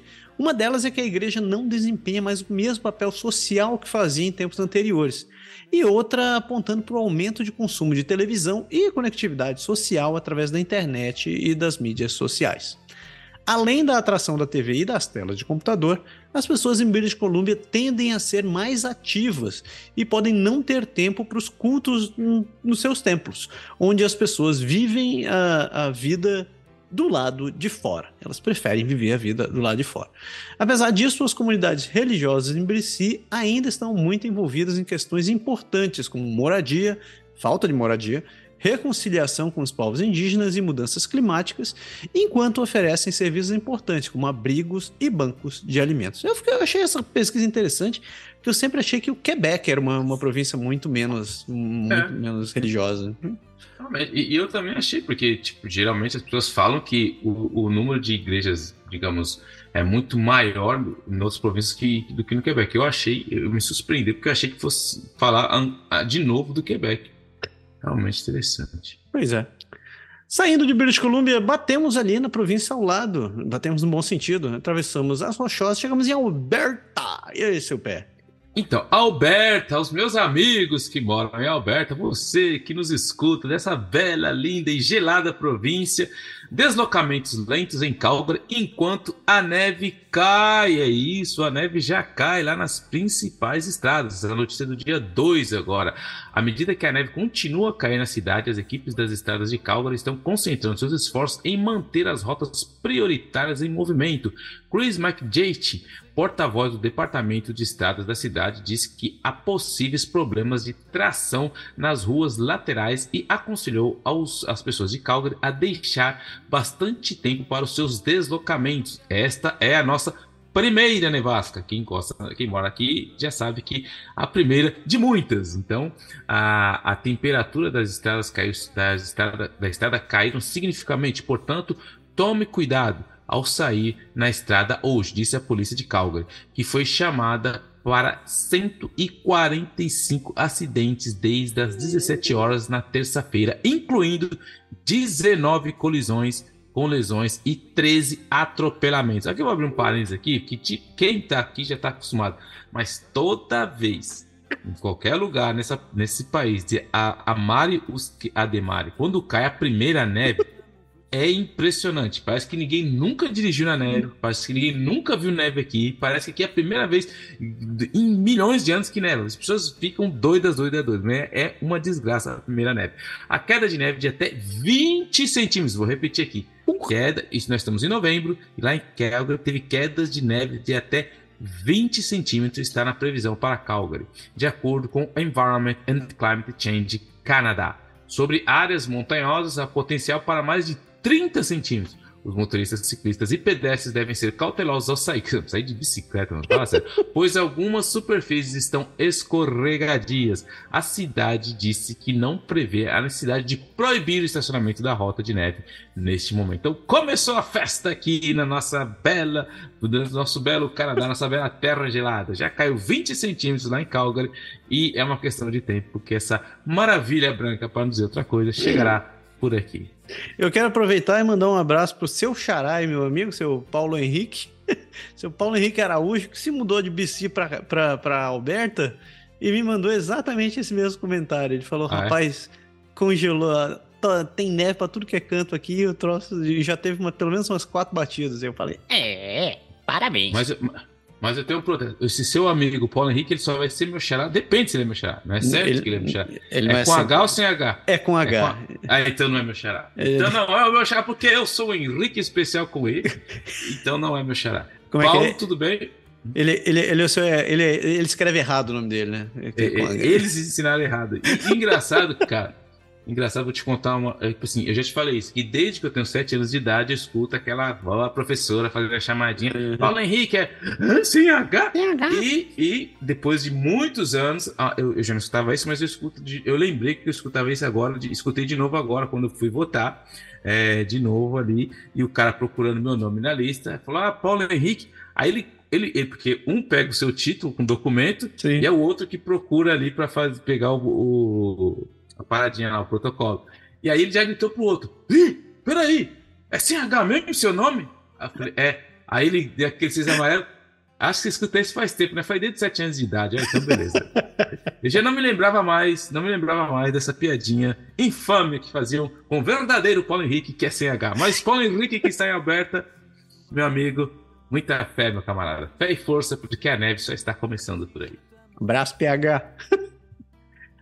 Ainda em Alberta, notícia do dia 2, porque a polícia vai tá alega, é, está investigando alegações de uma armadilha visando um ex-prefeito da cidade.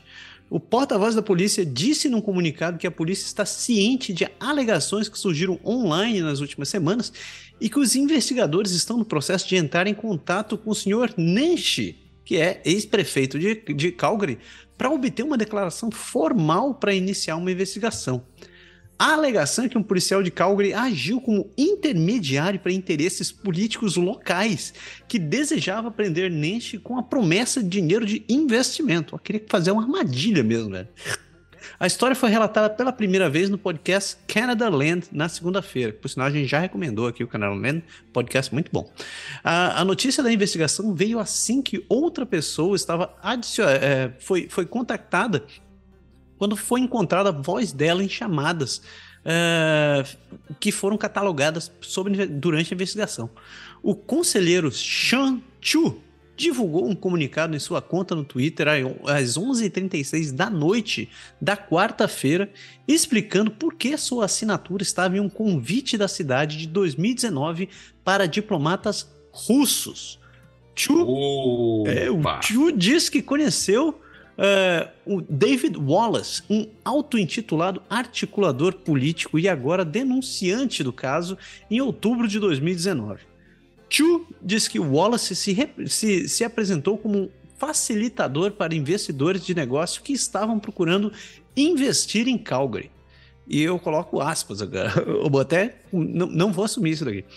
É, com Calgary em uma queda econômica na época, eu acreditava que qualquer investimento em larga escala deveria ser incentivado.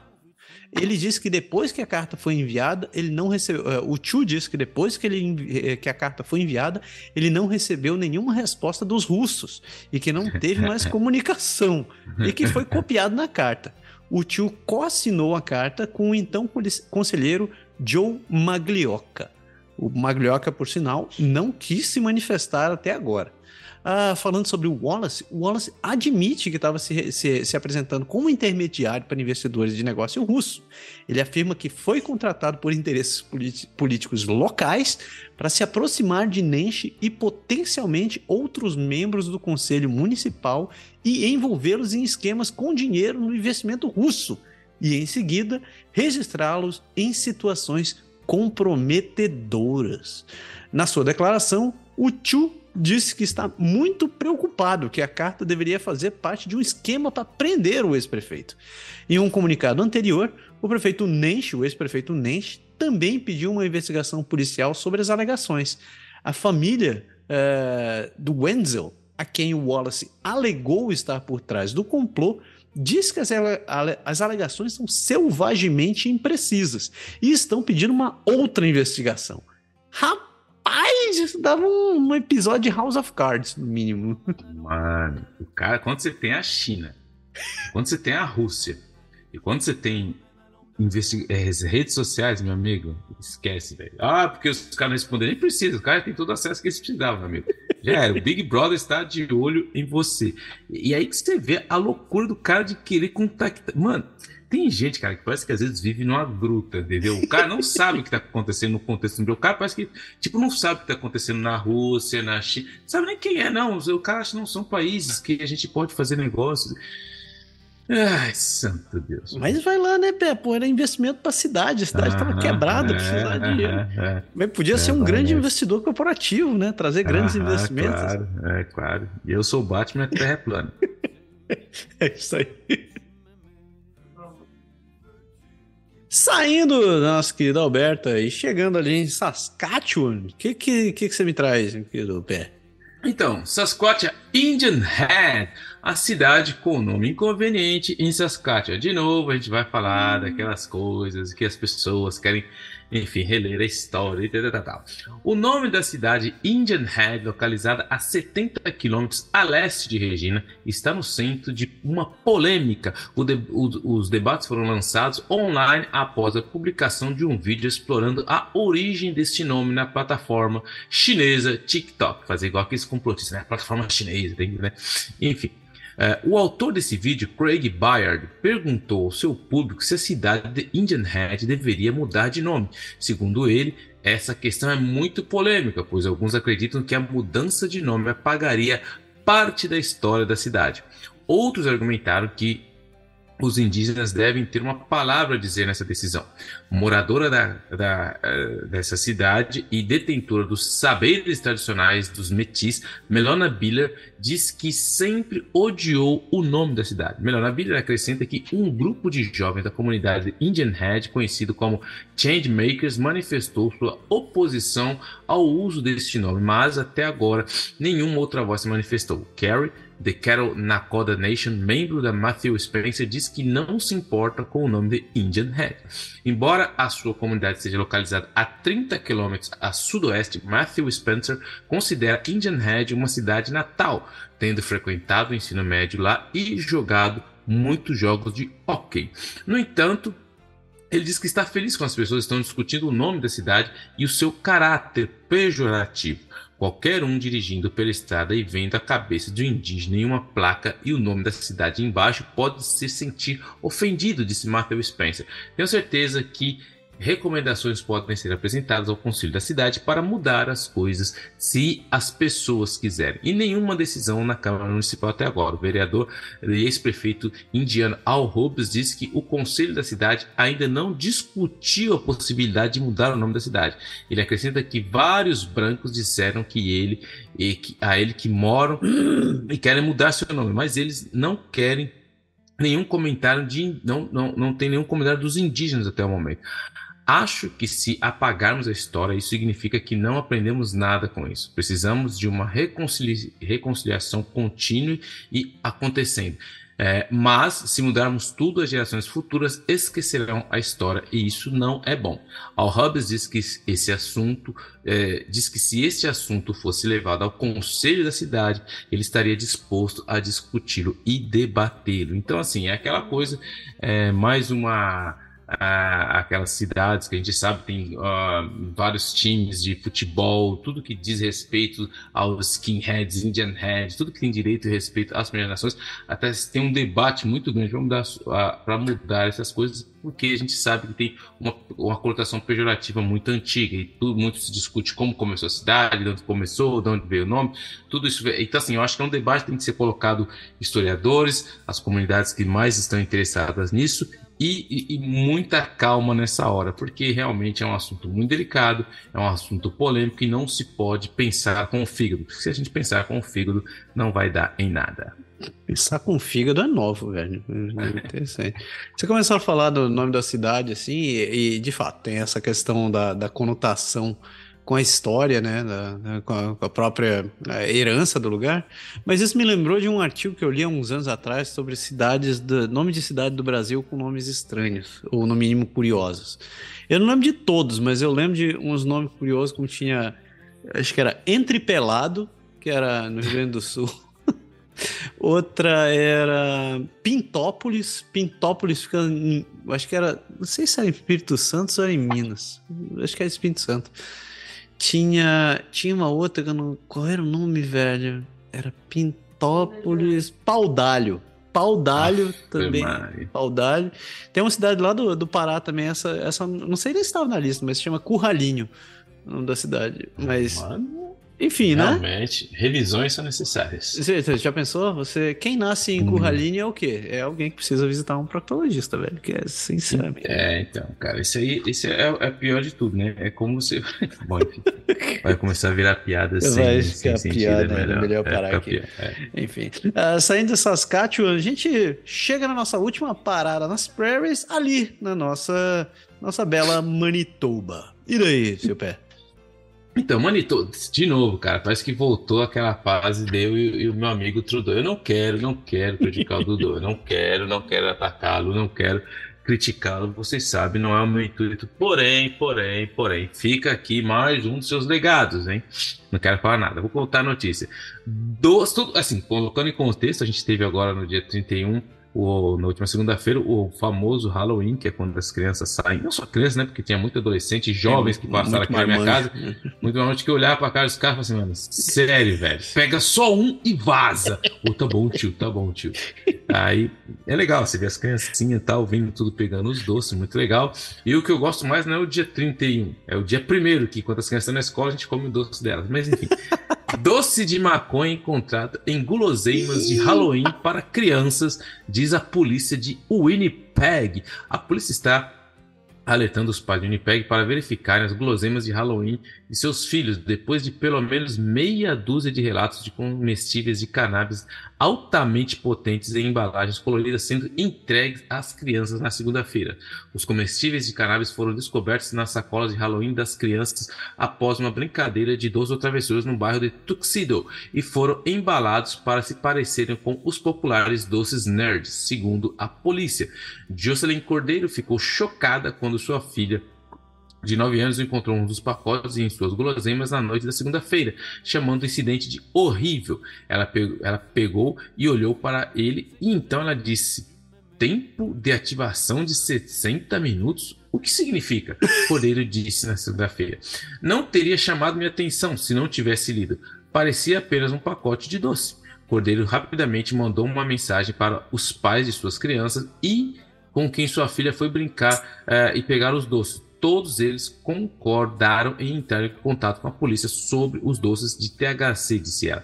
Ela chorou quando pensou que o que teria acontecido se sua filha tivesse comido doce. Eu teria visto comer e nem pensaria um segundo sobre isso porque a embalagem não era nada suspeita.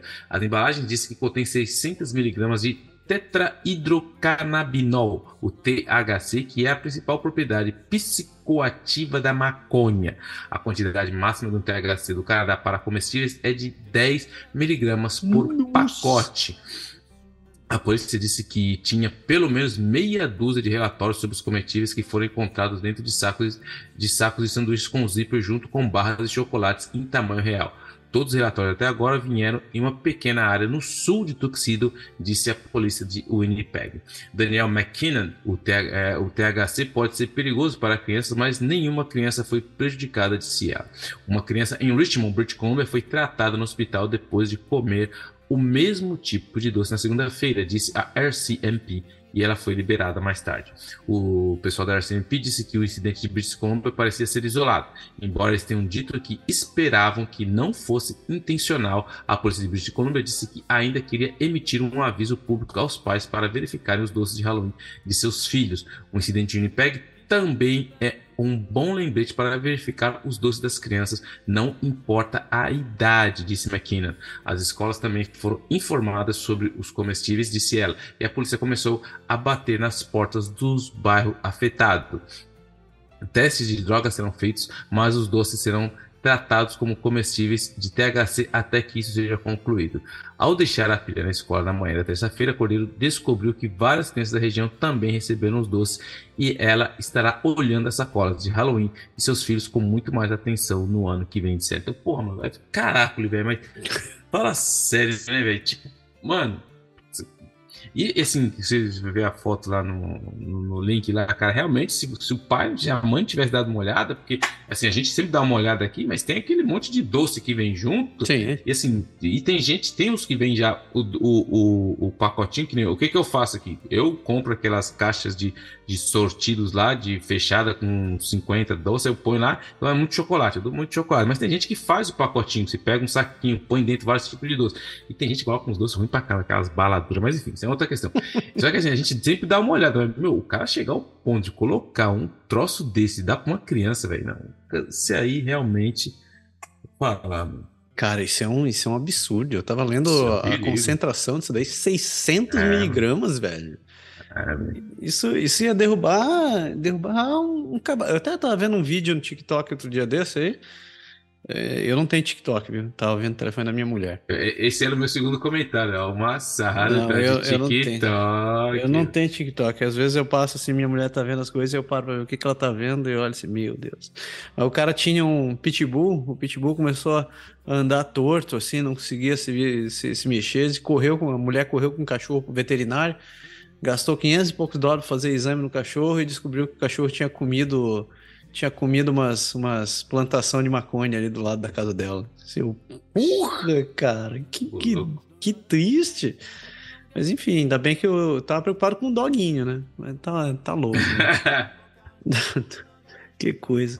Uh, e fechando o nosso, nosso girão pela, pelas prairies, tem uma notícia no dia 2 de novembro onde o governo da província diz que considera um órgão independente para investigar reclamações de má conduta dos professores. Ouve só.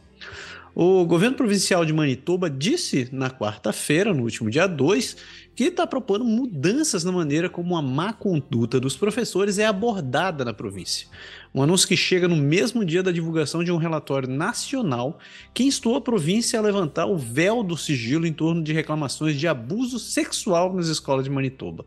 O relatório do Centro Canadense de Proteção à Criança, que tem sede em Winnipeg, mostra um aumento nos últimos quatro anos nas reclamações contra professores e outros funcionários escolares em todo o país.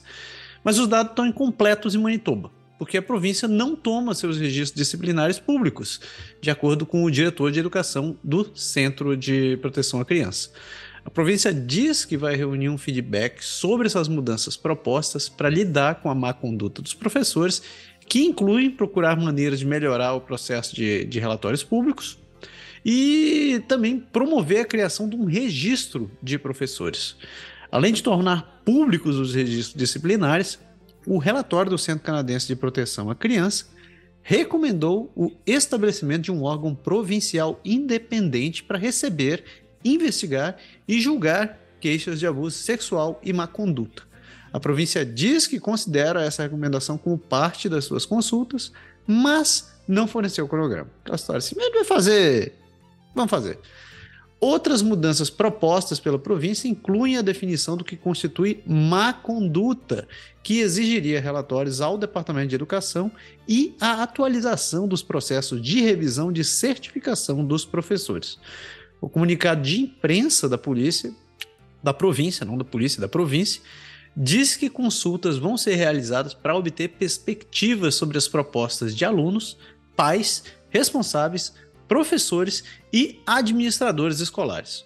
O presidente da Manitoba Teacher Society diz que está trabalhando é, em partes interessadas na educação sobre as questões levantadas no relatório do Centro Canadense de Proteção. Como Manitoba não tem uma definição clara sobre o que é má conduta, qualquer coisa que não seja uma ofensa ao Código Penal pode cair em uma área cinza, em que cada escola pode seguir seu próprio código de conduta, descrevendo o que é considerado comportamento inaceitável da equipe da escola. Então, meu comentário a respeito disso é, eu acho é, o, o mesmo ponto que torna as províncias torna esse modelo, esse modelo administrativo do Canadá interessante, que dá autonomia às províncias para poder implementar seus critérios de educação, transporte, saúde e tais, também eu acho que causa uma certa dor de cabeça. Não tanta quanto nos Estados Unidos, que lá é extremamente, extremamente independente. Mas, por exemplo, nesses casos, é, deveria ter uma, uma revisão sobre com quais os critérios, uh, quais deveriam ser os critérios de avaliação de qualidade do, dos, dos uh, nesse caso, dos professores. Porque veja só, imagine só, veja você que professores em Quebec ou em, um professor nota A em Quebec é, poderia ser julgado como um, um professor nota B em British Columbia, simplesmente porque eles seguem padrões diferentes. E nesse caso aqui, a gente não está falando de qualidade de educação, mas no caso de reprimenda, eu acredito que teria que valer o, o, o mesmo, é, o mesmo sistema. Nada desse negócio de dois pesos, duas medidas. O que, que você acha? Não, eu concordo, voto com o relator e, e, e esse negócio dificulta um pouco, para você ter uma ideia no que você está falando, me fez lembrar de uma questão que está sendo muito falada aqui também no Quebec, porque como nós estamos muito próximos das marítimas, no que diz respeito à ordem de, dos enfermeiros. Porque as pessoas se formam na ordem dos enfermeiros e às vezes a prova que eles têm, por exemplo, é, te, tecnicamente as marítimas têm enfermeiros que vêm para cá e daqui para lá, só que a prova que eles fazem aqui não tem. É, é, é muito mais difícil. Então o que, que, as pessoas fazem? Eles vão das fazendo as. Então, assim, uhum. você tem ideia? O cara faz o mesmo curso, teoricamente a mesma base, mas ele em outra província do lado, que o cara atravessa a rua, é mais fácil do que fazer na província que ele, que ele fez o curso. Então, assim, tudo isso é. E falta uma certa simbiose aí para organizar. Como você falou, como um professor numa província pode ser uma coisa e no outro pode ser outra. Porque, de novo, começa aquela burocracia, cada um quer decidir o que fazer, cada um faz o negócio e aí, no final, fica essa bagunça geral. Baderna. esta bagunça, né? Isso aí. É, e assim a gente fecha o nosso bloco sobre as prairies e a gente já continua com as províncias grandonas.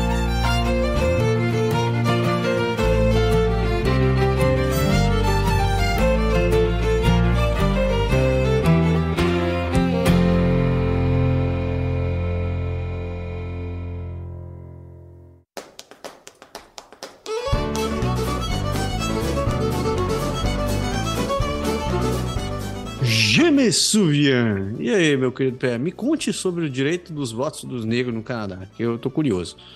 Então, cara, o James é interessante a gente falar do James Suvian, principalmente eu queria fazer um, uma, uma, uma, leve pincelada aí, né, que acabou a, as eleições no Brasil. Espero que a civilidade volte aos níveis normais do que era antigamente, mas eu ainda fiquei realmente, quando eu vi o vídeo do maluco preso no caminhão, eu falei, no caminhão passando a mil, eu falei, rapaz, realmente estamos em outro nível. Nós vamos falar dos direitos dos votos dos negros do Canadá, os irmãos aqui da nossa boa e velha raça. Durante o período da escravização africana, africana no Canadá, desde o início de 1600 até a sua abolição, dia 1 de agosto de 1834, os negros eram legalmente considerados bens móveis, ou seja, eram os bens pessoais das pessoas. Como tal, os negros não eram considerados pessoas e, portanto, não possuíam os direitos ou liberdades desfrutados por cidadãos plenos, incluindo proteções legais e envolvimento no processo democrático. Os negros no Canadá garantiram alguns direitos de liberdade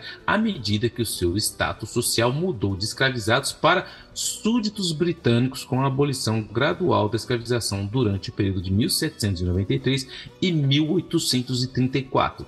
Como súditos britânicos, olha, já fui súdito britânico em meus descendentes que nem vieram daqui, mas enfim, eles tinham tecnicamente todos os direitos, liberdades e privilégios que esse status carregava. No entanto, por causa de sua cor de pele, os canadenses negros enfrentaram o racismo e seus direitos civis e liberdades civis foram limitados. Os direitos e liberdades das mulheres negras foram ainda mais restringidos em virtude do seu sexo. A maioria das mulheres não obteve sufrágio no nível federal até 1918, entre 1916 e 1940 no nível provincial. Os homens negros tinham o direito de votar desde que fossem súditos naturalizados e possuíssem propriedade tributável. Aí, tá vendo? Aquela questão do dinheiro. Você tem casa? Tem. Você tem dinheiro? Tem. Ah, então você pode, você vira gente, né? Até 1920, a maioria das colônias ou províncias exigia que eleitores elegíveis possuíssem propriedades ou tivesse um patrimônio líquido tributável, uma prática que excluía nada mais nada menos que os pobres, a classe trabalhadora e muitas minorias racionalizadas. Embora os canadenses negros não fossem proibidos por lei de exercer o direito de voto, o sentimento público contra a extensão do direito de voto aos negros existia e as convenções locais impediam que os negros votassem. O preconceito e a discriminação que enfrentavam afetaram a decisão dos negros de comparecerem às urnas. Aquele velho papo que a gente já falou, não é porque está na lei que todo mundo respeitava, aceitava e era autorizado. E aí que entrava a franquia como a voz política. Embora o voto negro representasse uma pequena fração do eleitorado, em muitos lugares foi um fator valioso e decisivo em várias eleições. O apoio do eleitor negro foi cortejado por políticos brancos e, em várias ocasiões, as comunidades negras usaram isso como um meio de abordar as questões preocupantes. Ou seja, quando a gente se organiza, as coisas mudam. Não adianta ficar gritando, xingando, se degladiando, se você tem que, na verdade, se organizar.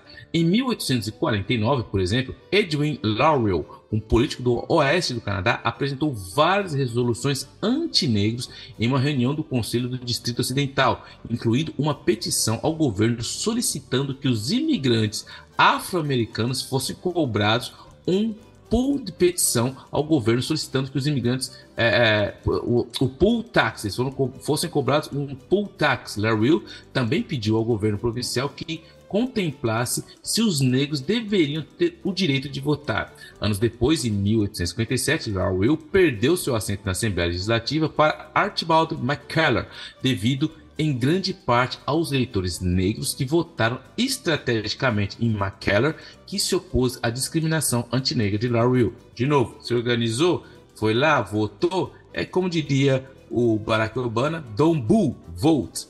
Tanto os candidatos liberais quanto os conservadores disputaram o voto negro durante as eleições entre 1843 e 1847 da Nova Escócia. O líder reformista liberal amplamente apoiado, Joseph Howe, fez discurso nas comunidades negras de Preston em Hammond Plant para reunir seus votos. Por exemplo, ele prometeu melhorar as condições difíceis enfrentadas pelos negros na Nova Escócia, devido ao racismo e às dificuldades de assentamentos. Howe também prometeu abordar as preocupações das comunidades negras sobre o governo em reter concessões de terras para legalistas negros. É, quando Albert Jackson foi contratado como primeiro carteiro negro em Toronto, então guarda esse nome, Albert Jackson foi o primeiro carteiro negro em Toronto. Em maio de 1822, seus colegas brancos se recusaram a treiná-lo para o trabalho e não queriam trabalhar ao lado dele. A comunidade negra de Toronto realizou reuniões para decidir um curso de ação e escrever cartas aos editores de jornais. James David Edgar, que estava buscando uma indicação liberal para a eleição federal, apoiou Jackson para obter votos de membros da comunidade negra. Enquanto isso, o primeiro-ministro conservador Sir John A. Macdonald foi abordado por cidadãos negros durante a campanha em Toronto. Eles exigiram que Jackson fosse treinado e retornasse ao seu posto. O chefe de Jackson, o carteiro de Toronto Thomas Charles Patterson, era um amigo próximo do primeiro-ministro. Do primeiro-ministro MacDonald o persuadiu a ceder às queixas da comunidade negra e treinar Jackson, Um mês depois de ser contratado, Jackson recebeu sua rota de entrega de correspondência. Só para vocês terem uma ideia da luta, não é porque estava na lei, não é porque era legal, não é porque eles tinham direito que tudo funcionava. Então, essa luta vem de muito tempo e, de novo, passa pela a organização da comunidade. Não adianta só estar no papel. Mas, enfim, chegaram os primeiros eleitos. Homens negros lutaram para reforçar seus direitos ao dito de votar. Eles também se engajaram no processo democrático buscando cargos eletivos. Em 1859, Abraham Shedd tornou-se o primeiro homem negro no Canadá a ser eleito para um governo municipal quando foi eleito advogado em Halley, um município no condado de Kent, Canadá Oeste, na costa oeste em Victoria, Colômbia, Colômbia Britânica. Mifflin Winstar Gibbs tornou-se o conselheiro municipal em 1866. William Peyton Hubbard foi o primeiro e único prefeito negro em Toronto, cargo que ocupou enquanto servia como vereador de 1894 a 1914. Em 1963, Leonard Bra White tornou-se o primeiro canadense negro a ser eleito para uma legislatura provincial e em 1968 Lincoln Alexander tornou-se o primeiro membro negro do parlamento, ou seja, 1968. A primeira mulher negra eleita para o cargo provincial foi Rosemary Brown, que se tornou membro da Assembleia Legislativa da British Columbia em 1972, representando o novo Partido Democrata na British Columbia. Em 1984, Dorian Lewis de, de é, descendente do, dos Black Lions Rose Fortune, foi eleita prefeita de Annapolis Royal, Nova Escócia, a primeira prefeita negra da América do Norte. Nesse mesmo ano, Annie Cools foi nomeada para o Senado a primeira pessoa negra a ocupar esse cargo. Então, assim, a gente sabe que existe o racismo no Canadá, a gente sabe que o racismo no Canadá foi completamente diferente do que se passou nos Estados Unidos, as lutas eram diferentes, mas um ponto que é interessante é que é justamente a organização. O ponto que é simplesmente vocês, as pessoas, as, as comunidades afetadas com esse tipo de discriminação, de sentar, se concentrar e não para ficar gritando, fazendo batendo, é você ir para a arena política. A gente já falou, já, já falamos muito sobre isso aqui. Manifestação é legal, é, ficar fazendo é, abaixo assinado no Facebook é legal, ficar criticando nas redes sociais é legal, mas a vida política que vai afetar a nossa vida real se passa dentro da Assembleia Legislativa da onde você mora.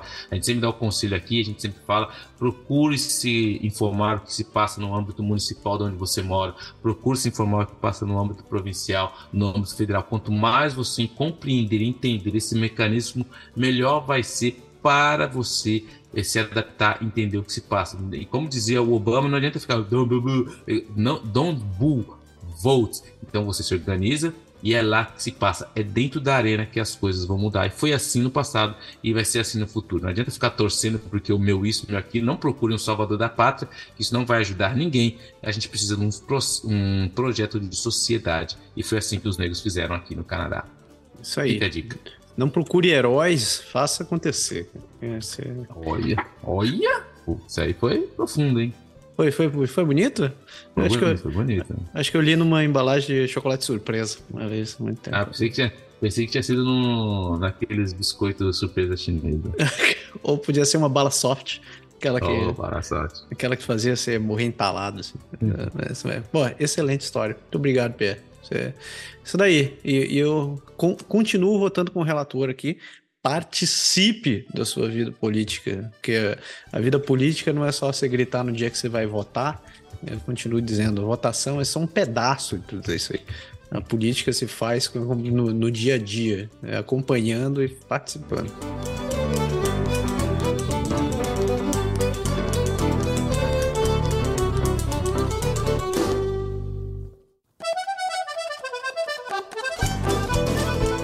Amare usque ademare. Então, agora tem o grande arrancadão de notícias, né? Como é que é o, é o grande o grande atacadão de notícias do Canadá, onde a gente fala de Ontário e Quebec. Começando pela província do seu Doug Ford, uma notícia triste e preocupante. É, também dia 31 de outubro, Halloween de novo, onde uma pessoa foi morta em um tiroteio em frente a uma escola na região de Scarborough. Uh, A polícia diz que um tiroteio aconteceu pouco antes das três e meia da tarde no quintal da frente da escola. Três e meia também conhecido como horário de saída da escola, viu? Uh, uma vítima do sexo masculino foi localizada com ferimentos de bala e foi transportada para um centro de trauma em condições de risco.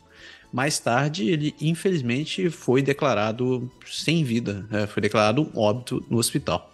A segunda vítima, um adolescente, também foi transportado para um centro de trauma por meio de uma corrida de emergência, depois de ser levado a um hospital local. A sua condição atual não foi divulgada.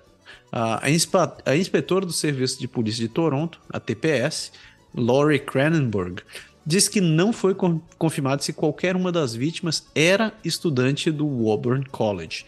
Uh, o college foi inicialmente colocado sob um bloqueio enquanto a polícia realizava uma varredura nas instalações. É, entretanto, por, por, volta das quatro e meia da tarde, é, a polícia começou a liberar os, os alunos para fora, escoltando é, para fora dos prédios. O, a Woburn Woburn Junior Public School também foi brevemente colocada sob um bloqueio durante o, durante o acontecido. Até agora, nenhuma prisão foi feita. A polícia não tem uma descrição atualizada do suspeito, mas o que se sabe é que ele foi descrito inicialmente como sendo um homem negro usando uma jaqueta preta e uma máscara de Covid-19. Então poderia ser qualquer um, basicamente. Isso aí. Esse é 50% da população. tipo, o cara está frio, o cara está de máscara e está de jaqueta. Vai saber é. quem era. Né? Então, é triste notícia. Esperamos que uhum. descubra. Ah, ainda no dia 31, uma notícia.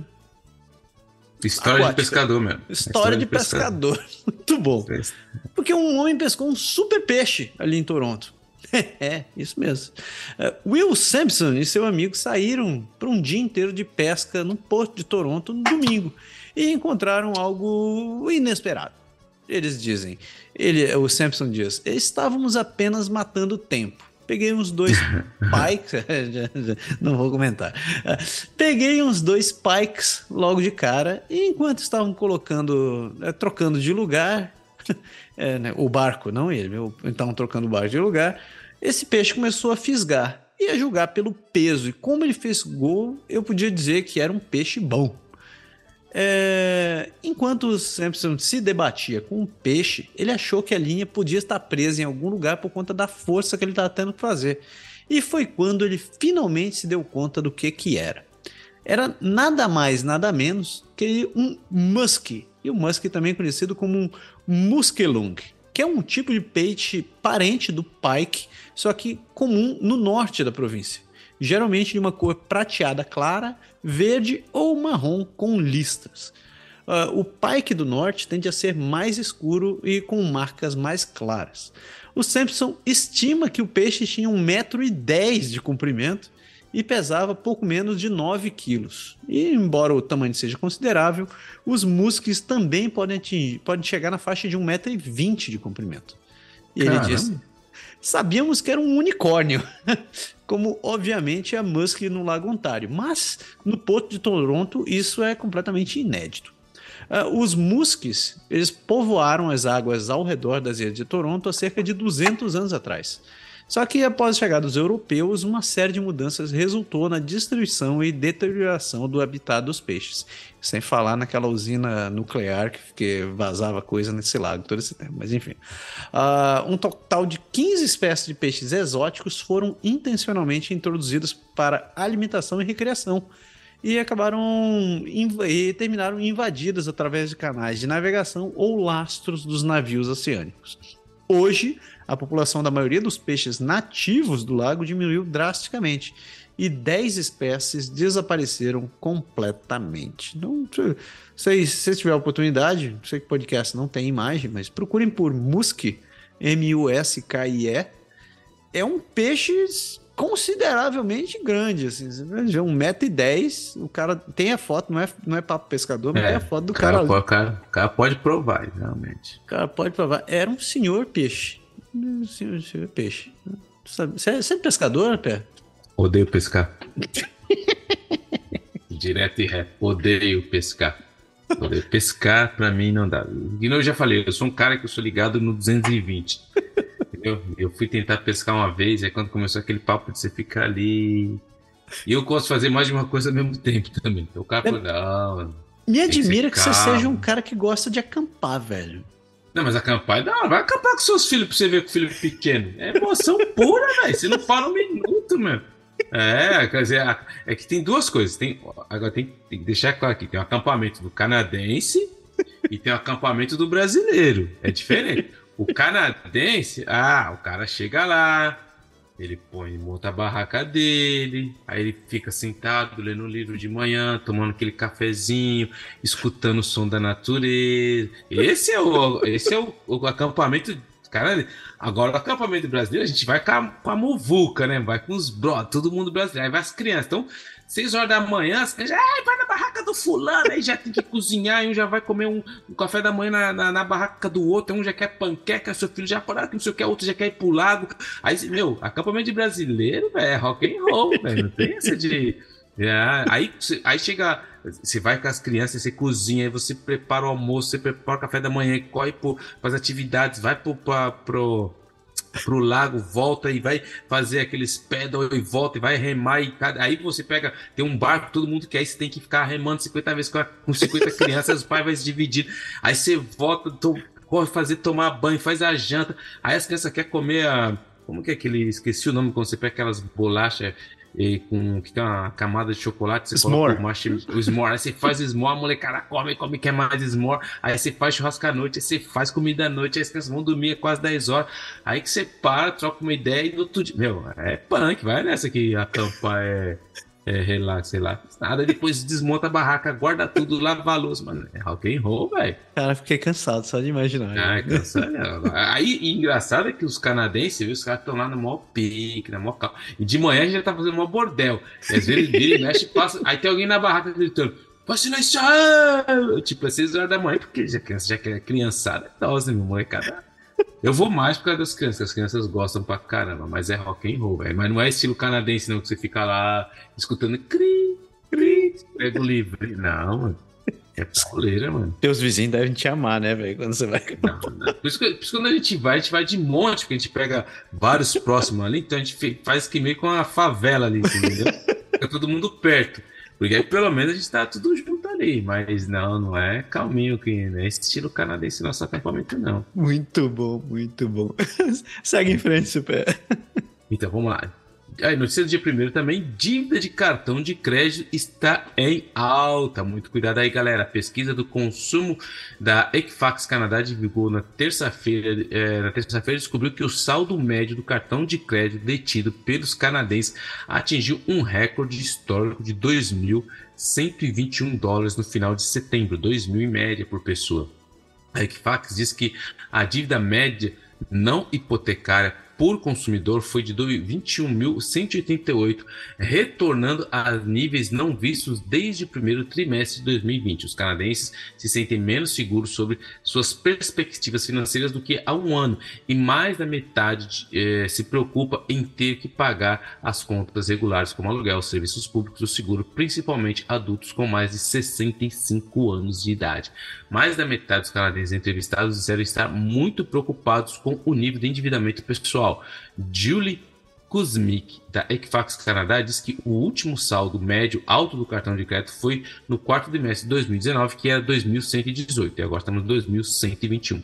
E isso tem aumentado do, nos últimos dois anos. Ela acrescenta que a dívida média do cartão de crédito caiu durante a pandemia, mas o uso do cartão de crédito aumentou por seis trimestres consecutivos, o uso do cartão de crédito está na, na alta, nas altas históricas, diz Kuzmik. Em comunicado na terça-feira, ela destacou que o aumento do, do uso do cartão de crédito seria arriscado para alguns, já que a dívida pode ser mais difícil de pagar no atual ambiente econômico. Mais da metade dos entrevistados disseram que procuraram descontos nos supermercados mais do que há um ano ou gastam menos do seu orçamento em compras e supermercados. Então, assim, todo mundo sabe, a batata tá assando, então muito cuidado com o uso do cartão de crédito, porque crédito não é ter dinheiro. Isso é muito diferente. Ter crédito e ter dinheiro é, são duas coisas bem diferentes. Bem diferentes, bem diferentes. Caraca. Com medo. É. E semana passada, foi o quê? Faz algumas semanas que a gente comentou, né? Que teve. Que agora as empresas de cartão de crédito também estão cobrando por taxa de operação também, né? É, estão é, querendo aumentar. Todo mundo quer ganhar. Quem toma sempre. É, sabe quem é, né? É o de sempre. Mas vamos que vamos, porque as coisas vão melhorar. Pode tocar o barco? Vai em frente. Toca o barco, toca o barco. Então, 18. Essa aqui foi boa. Aconteceu agora no dia 2 porque 18 membros do parlamento do novo de, de, Partido Democrático foram expulsos da legislatura de Ontário durante debate furioso sobre a greve. É, o couro está literalmente comendo, digno de House of Cards. Os ânimos explodiram na Assembleia Legislativa de Ontário na quarta-feira, durante o debate em andamento sobre a tentativa do primeiro-ministro Doug Ford de usar a controversa cláusula para tentar bloquear a greve dos trabalhadores da educação planejada para essa sexta-feira, depois que Ford e o ministro da Educação, Stephen Lisi, alegaram repetidamente que estavam tentando usar a cláusula por causa de suas preocupações com as crianças. O líder interno do NPD, Peter Taubens, explodiu. Quando o primeiro-ministro e seus ministros vão parar de mentir, ó, parar de mentir sobre os danos Nossa. que estão causando ao sistema educacional, perguntou. Isso levou o presidente da casa a instruir Tabus a retirar o comentário. Fazer aqui uma, uma parênteses, porque existem certas palavras que não são aceitas na, no, na, no lexic da legislatura. Então você tem que retirar certas palavras. E aí que começou a treta, porque o cara falou, retira a palavra, e ele falou, eu não vou retirar. Nossa. Estou dizendo a verdade eles estão mentindo. Você não pode chamar o cara de mentiroso, entendeu? Cabons teve outra chance de retirar, mas novamente recusou. Minhas observações foram precisas e verdadeiras. O primeiro-ministro e os ministros estão mentindo. Hum. foi então instruído a deixar a Câmara durante o dia, mas os fogos de artifício estavam apenas começando quando vários outros deputados do NPD começaram a bater ruidosamente em Ford e seus ministros. Você está. Aí o couro comeu, que aí começou a mentir, né? Começou. Você está roubando seus direitos, Nossa. seus direitos constitucionais, gritou um. Cada um. É, o outro falou: cada um de vocês deveria ter vergonha. Nossa. E aí o couro continuou. Dá um tempo, essas pessoas trabalham dia e noite, eles estão pedindo centavos, você ganha mais de 200 mil. E por um, é, e um por um, o locutor da casa começou a colocar para fora os membros do parlamento. No final, 18 membros receberam um bom sai da salinha. E o sindicato, que representa 55 mil trabalhadores de educação, diz que está planejando uma paralisação na sexta-feira, independente da legislação proposta ser aprovada. Uma greve forçaria a maioria das escolas da grande área de Toronto a fechar para o aprendizado presencial. Os trabalhadores representados pelo sindicato incluem, bibliotecários, guardiões e educadores da primeira infância. Então, qual que é a treta? Porque os, os professores de Ontário estão ganhando muito pouco. Uhum eles querem um aumento. Só que existe uma cláusula na lei que quando você vai partir em greve, o que, que o prefeito faz? Ele chega e fala assim, eu vou passar uma lei anti-greve e tem essa cláusula. Essa cláusula, ela é super poderosa. É tipo, você tem vidas infinitas no jogo. Você, o cara vai lá e coloca, vocês não podem fazer greve e os caras não podem fazer greve porque o prefeito passou uma lei anti-greve que tem essa cláusula. E aí os caras lá na câmera falam, não, você não vai fazer isso. Aí um chamou de mentiroso. E interessante do vídeo é que o cara fica lá, aí o cara fala, por favor, membro de parlamento, que eles retirar. Aí o cara sai. Aí o outro xinga, chama de membro de parlamento. Agora você imagina 18 vezes o chefe da casa tendo que pedir para os caras sair. E fazendo a atualização, os caras estão em greve, os professores estão em greve, eles não respeitaram a lei e o couro está comendo por Fordinho. Fordinho, que foi reeleito recentemente com a grande maioria, mas agora a vida real começa e o couro está comendo para os professores de Ontário. É, tem, tem mais atualização disso daí daqui a pouquinho, ali para frente. Vocês vão saber um pouco mais do que, está rolando na greve. Mas é, o couro está comendo pro Ford. Vai segurando essas pontas. Hum. É, antes da gente falar da greve, tem uma outra notícia, um, um, momento bizarro. Por sinal, tirem as crianças da sala, porque esse é o tipo da notícia meio, meio estranho. Aquele momento Canadá aqui e agora. Né? Notícia do dia 2 de novembro, que a dona de um spa foi assassinada, está sendo...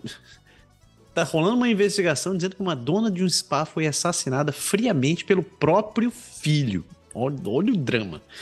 Eric Lu, que procurou informações sobre a pólice de seguro de vida da sua mãe nos dias depois que ela foi encontrada morte no volante do seu BMW em um estacionamento, foi está sendo acusado de ser o mestre por, pra, por trás de um plano bem sucedido para matar sua própria mãe, Ming Xien, que também é conhecida como Teresa ou Madame Xin, de 59 anos. Pelo menos é o que alega o advogado da coroa Paul Renwick em suas observações finais no julgamento de assassinato. Rissin foi encontrada esfaqueada em 10 de abril de 2015, dois dias depois que Lu chamou a polícia para denunciar sua morte pela primeira vez.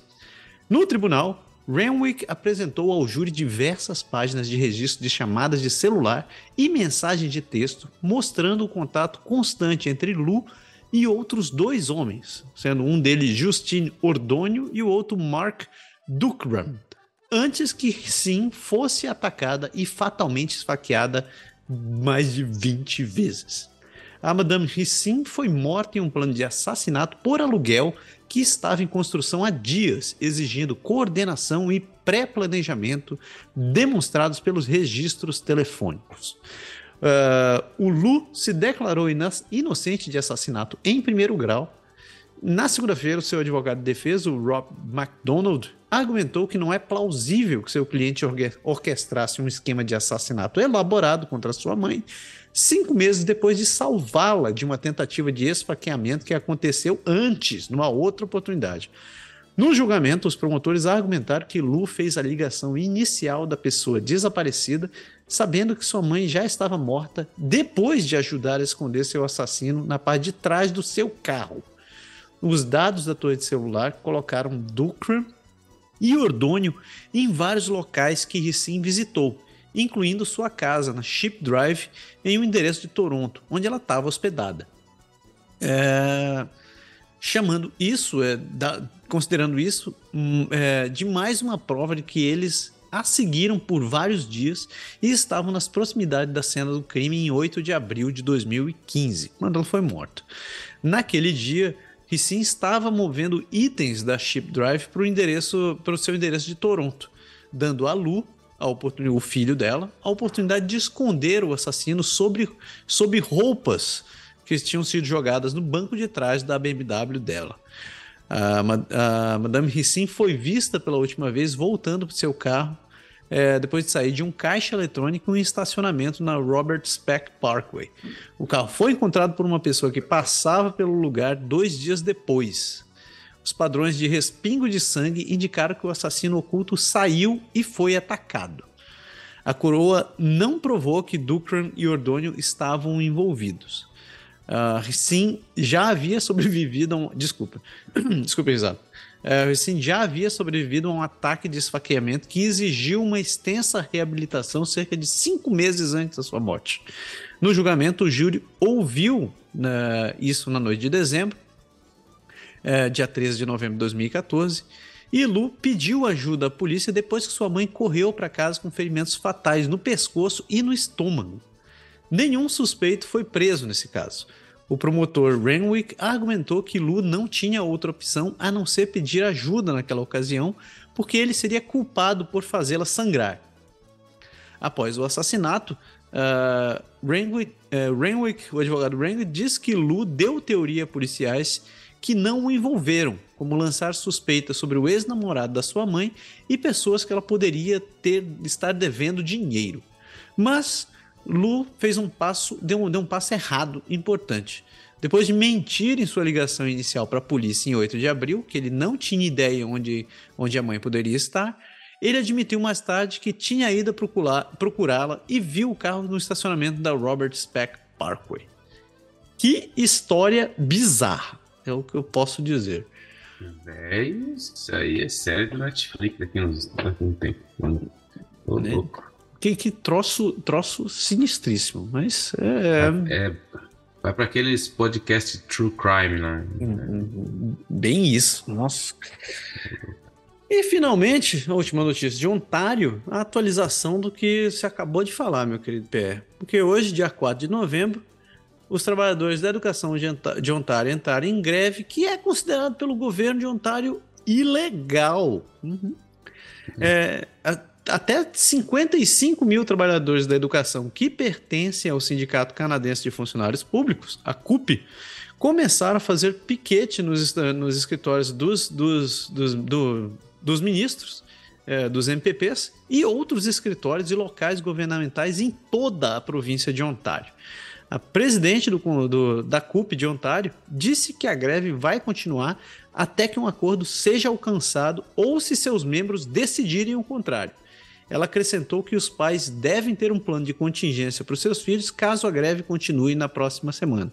Dar de uma atualização rápida aqui, é, os professores já disseram que as aulas vão ser remotas, que eles vão continuar dando aula, mas as aulas vão ser remotas. Continuando, Muitos conselhos escolares em toda a província não tinham outra opção a não ser fechar suas escolas para o aprendizado presencial hoje e até que a ação do trabalho seja concluída um porta-voz do Conselho Escolar Distrital de Toronto, o, TD, o TDSB, disse que o, Conselho está se preparando para a transição para, para o aprendizado remoto se a ação do trabalho continuar na próxima semana. Como eu disse, isso já está, já está confirmado. O Ministério da Educação pediu todos os a todos os conselhos escolares que implementassem planos de contingência onde todos os esforços são feitos para manter as escolas abertas para o maior número possível de crianças. Um dos maiores locais de greve foi o Queen's Park de Toronto, onde os manifestantes começaram a chegar por volta das 7 da manhã por um dia inteiro de protestos. Centenas de manifestantes foram vistos segurando bandeiras e placas do CUP que diziam sem cortes na educação e eu apoio os trabalhadores da educação. Muitos dos manifestantes disseram que saíram para lutar por um melhor salário vital e mais apoio do governo à medida que o custo de vida continua a subir na província. Os trabalhadores estão saindo do trabalho após as negociações contratuais com o governo terem concluído na quinta-feira à tarde. O sindicato deu cinco dias de antecedência de uma greve no último domingo. Em um, em um esforço para manter as crianças na escola, o governo aprovou o projeto de lei 28, também conhecido como Keeping Students at Class Act, na tarde da quinta-feira, após o término das negociações contratuais com a CUP. E aí é que o bicho pega. Porque o tal do projeto de lei 28, que foi inicialmente proposto na segunda-feira, na segunda-feira, ele exige um contrato de quatro anos para os membros do sindicato e parte desse contrato inclui um aumento salarial de 2,5% para os indivíduos que ganham menos de 43 mil por ano e um aumento de 1,5% para todos os outros funcionários. O projeto de lei também inclui uma multa diária de até 4 mil dólares para trabalhadores que participarem de ações de empregos ilegais. E o próprio sindical, sindicato pode, ter, pode ser atingido com uma multa de 500 mil dólares.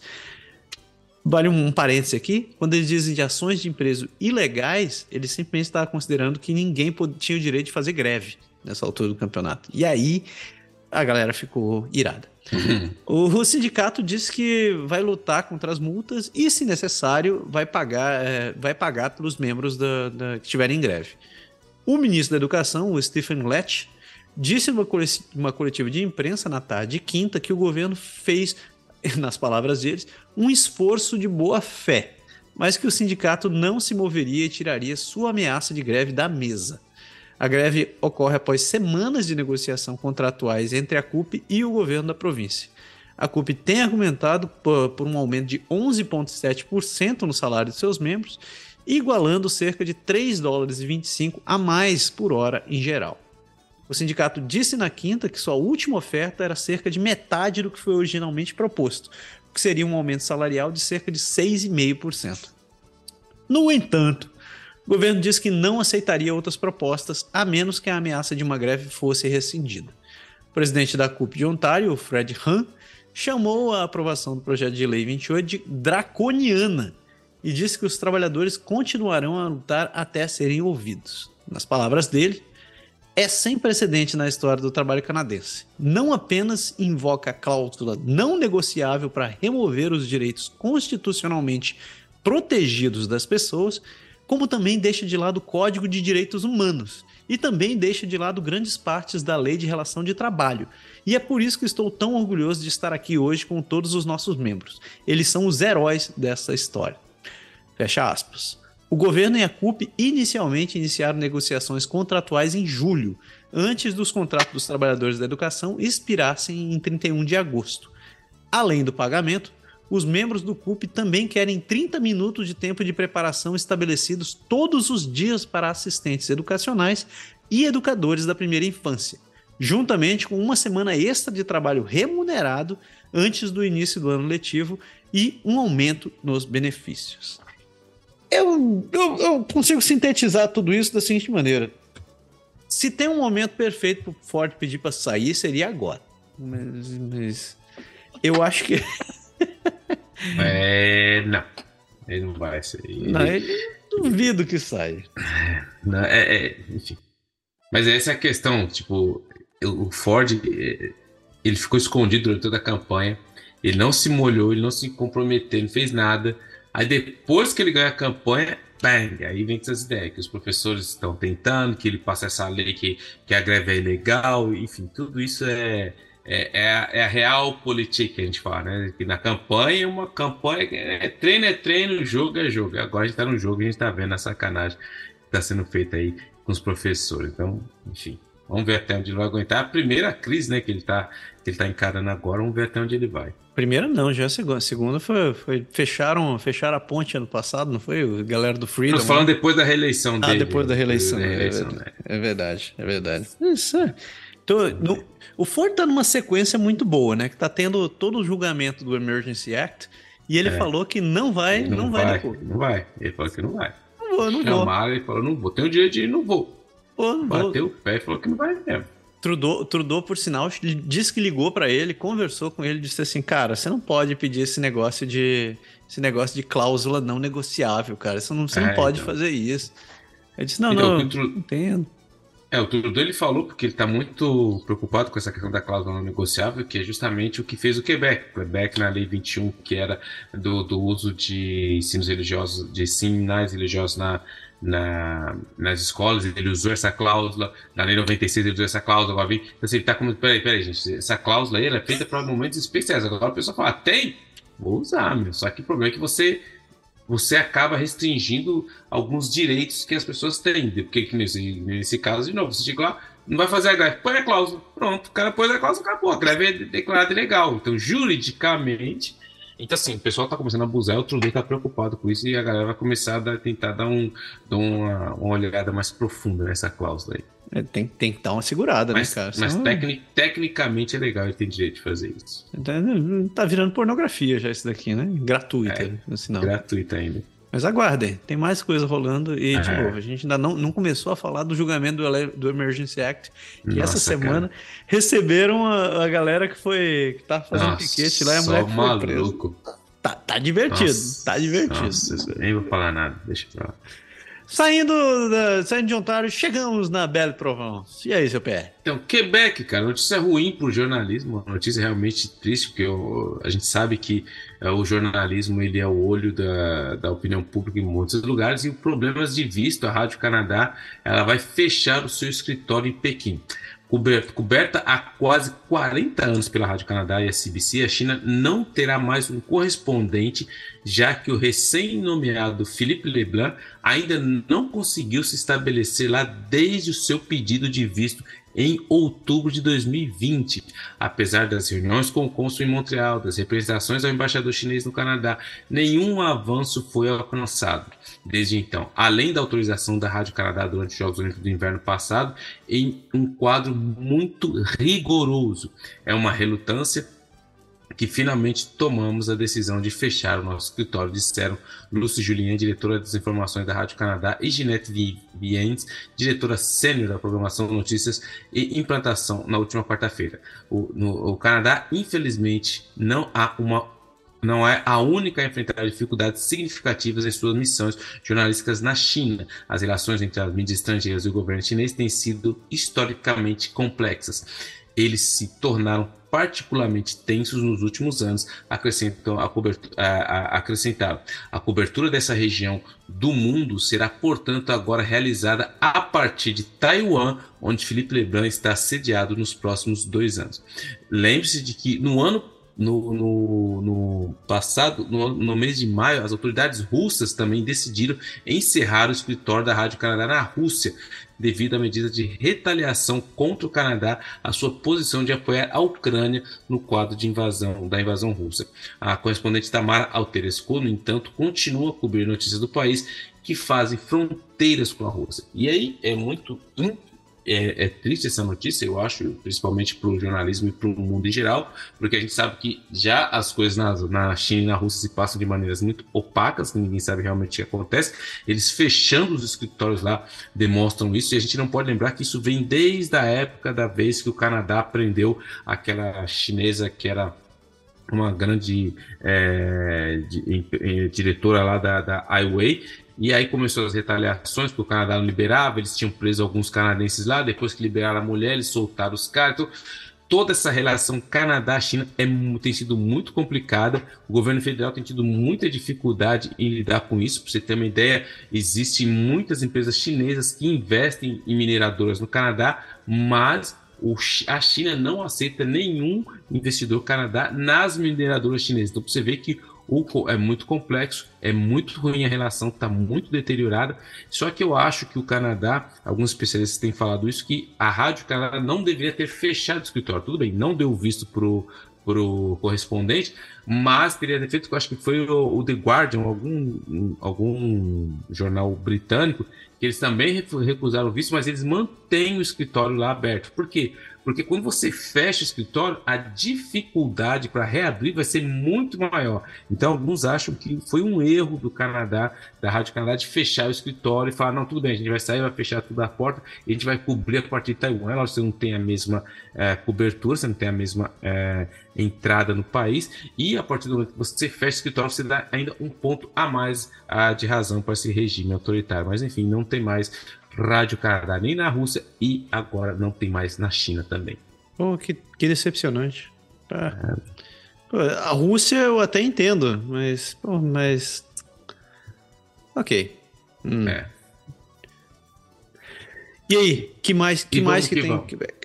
Então, agora a gente tem nossa fofoquinha de, de política, porque, de novo, a recusa de prestar juramento ao rei. Então, a gente tinha o Quebec Solidaire e o Partido Quebecois, que eles podem até ser expulsos da Assembleia, porque François Paradis, que deu que o François Paradis, que é o presidente da Assembleia, ele deu a conhecer a sua decisão na última terça-feira, que é o dia 2, face à recusa dos membros eleitos tanto do Partido Quebecois do Quebec Solidário em jurar fidelidade ao rei conforme exigido pela Constituição canadense.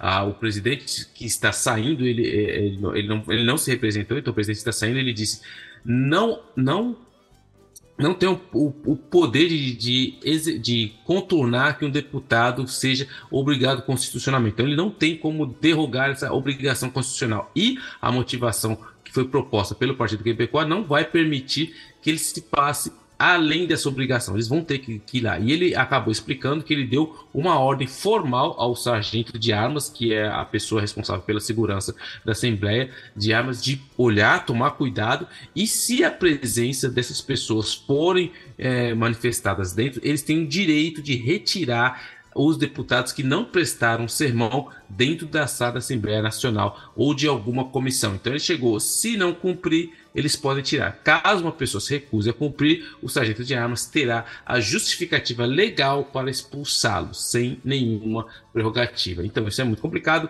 e o Partido Quebecois continua inflexível. Do lado do Partido Quebecois, ele buscou se minimizar o alcance da decisão. Ele disse a opinião dele, lançou o Pascoal Berrubé, que é um dos deputados do, do Partido Quebecois, numa entrevista, ele disse: temos 12 pareceres jurídicos muito concretos e a CAC não tem nenhum. Então, assim, estão tentando atacar a credibilidade do presidente. Só que fazer uma, um parênteses aqui, o presidente da Assembleia, quando ele toma essa decisão, não é porque ele acorda um dia, está tomando café dele, o Tim Hortons, fala, não, eles não vão entrar. Ele tem todo um aparato jurídico, e o, que, o aparato jurídico que conta é da Assembleia. Não adianta você vir com 50 mil pareceres de ABC é, o aparato dos advogados da Assembleia. E eles estão apoiando o que o presidente fez. O membro que é, que é da Matam Matapetiá acredita que o, o, o senhor Parradi está, ele está se mostrando partidário, na sua opinião, que descreve como uma missão, entre parênteses, recomendada aos seus colegas da CAC. Então ele está criando todo um complô, achando que a CAC está fazendo um complô que eles não possam ir lá, que eles não possam exercer os poderes deles, porque eles não prestaram sermãos ao rei. Aí já partiu para o complô. O membro também é, no entanto, Berubê não quis dizer se o Partido Quebecois eleito chegará ao ponto de desafiar o presidente ou simplesmente se, recusar, se recusará a sentar-se na Assembleia. Vamos ver, disse ele. No Quebec, já o Quebec Solidário, eles dizemos que vamos ter tempo para analisar a decisão do senhor Paradis. Além disso, outra outro problema poderia recair sobre o, o partido é, que é soberanista, já que começaram nessa semana as negociações para reconhecer o Partido Quebecois e o Quebec Solidário como grupos parlamentares, ainda que não tenham obtido o número de deputados exigidos para isso. A gente já falou sobre isso. Eles, o Partido Quebecois tem só três deputados, Quebec Solidário tem 11, e existe uma regra que ou você tem 20 deputados ou 15% dos votos, então eles não têm nenhum dos dois. Então precisa de um, um acordo para que eles possam ser é, reconhecidos como grupo parlamentar, porque uma vez que você é reconhecido como grupo parlamentar, você vai ter direito a mais dinheiro, tem direito a, a fazer perguntas durante a, a Assembleia, você tem direito a, a ter dinheiro para fazer, porque é muito complicado, é todo um sistema que se passa por ali. Então, esse é o ponto. É, o deputado do Partido Quebecois, Joel Arsenault, saiu decepcionado de uma reunião preparatória do líder do parlamento do governo, que foi com Simon Jolan Barrett. E as ferramentas, isso é como eu estava comentando, é ferramentas de trabalho e dinheiro também. E, entre, entre aspas aqui, ele nos disse que teríamos certas ferramentas parlamentares, quando dissemos que, obviamente, tínhamos necessidades financeiras para o líder e para o líder parlamentar. Ele não se comprometeu com o líder e, o, e recusou-se terminalmente, lamenta o deputado Arsenault, que vai liderar as negociações com o Partido Quebecois. O recém-eleito Paul Saint-Pierre Plamondon, que é o chefe do Partido Quebecois, portanto, ser privado esse que poderia ser privado dos privilégios inerentes ao status de líder parlamentar, um serviço de pesquisa, proteção policial, um funcionário responsável pela agenda, um chefe de gabinete e um período de fala mais longo em questão na, de, na, na, no período de respostas em questão dentro da Assembleia. Só que daí que está o ponto. O Partido Quebecois continua batendo o pé, falando que não vai, que não vai, que não vai. O Quebec Solidário já deu para trás, falou assim, é o seguinte, a gente, ele fez o que é certo. Ele falou assim, cara, é arcaico? É. Precisa ser mudado? Precisa. Mas não é daqui de fora que a gente vai mudar nada. Se a gente não puder legislar, a gente não vai esperar que a CAC vai passar um projeto. Que a CAC falou, não, a gente vai passar um projeto. Só que se não tiver na prioridade da CAC, você não pode legislar. Então você uhum. vai ficar eleito, mas assistindo de fora. Então o Quebec Solidário falou: meu, os 11 aqui, nós vamos fazer uma cerimônia fechada, não vai ter câmera, a gente vai fechar o nariz, presta sermão pro rei e vamos discutir isso lá na arena. Só que aí o Partido Quebecois tá batendo o pé que não vai, que não vai, que não vai, que não vai, que não vai.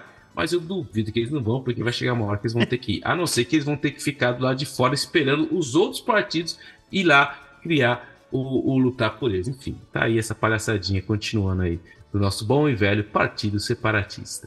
Caraca, mas são, são gênios, cara. É. Mas, ok, ok.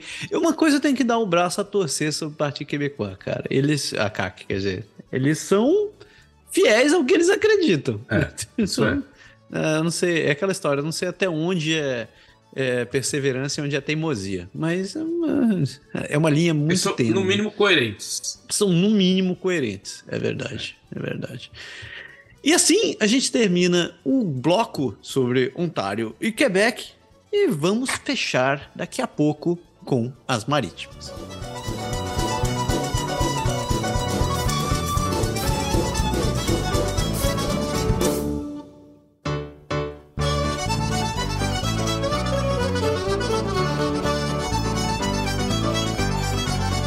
Amare usque ademare. E chegamos no último bloco das notícias do país, falando das nossas queridas províncias marítimas.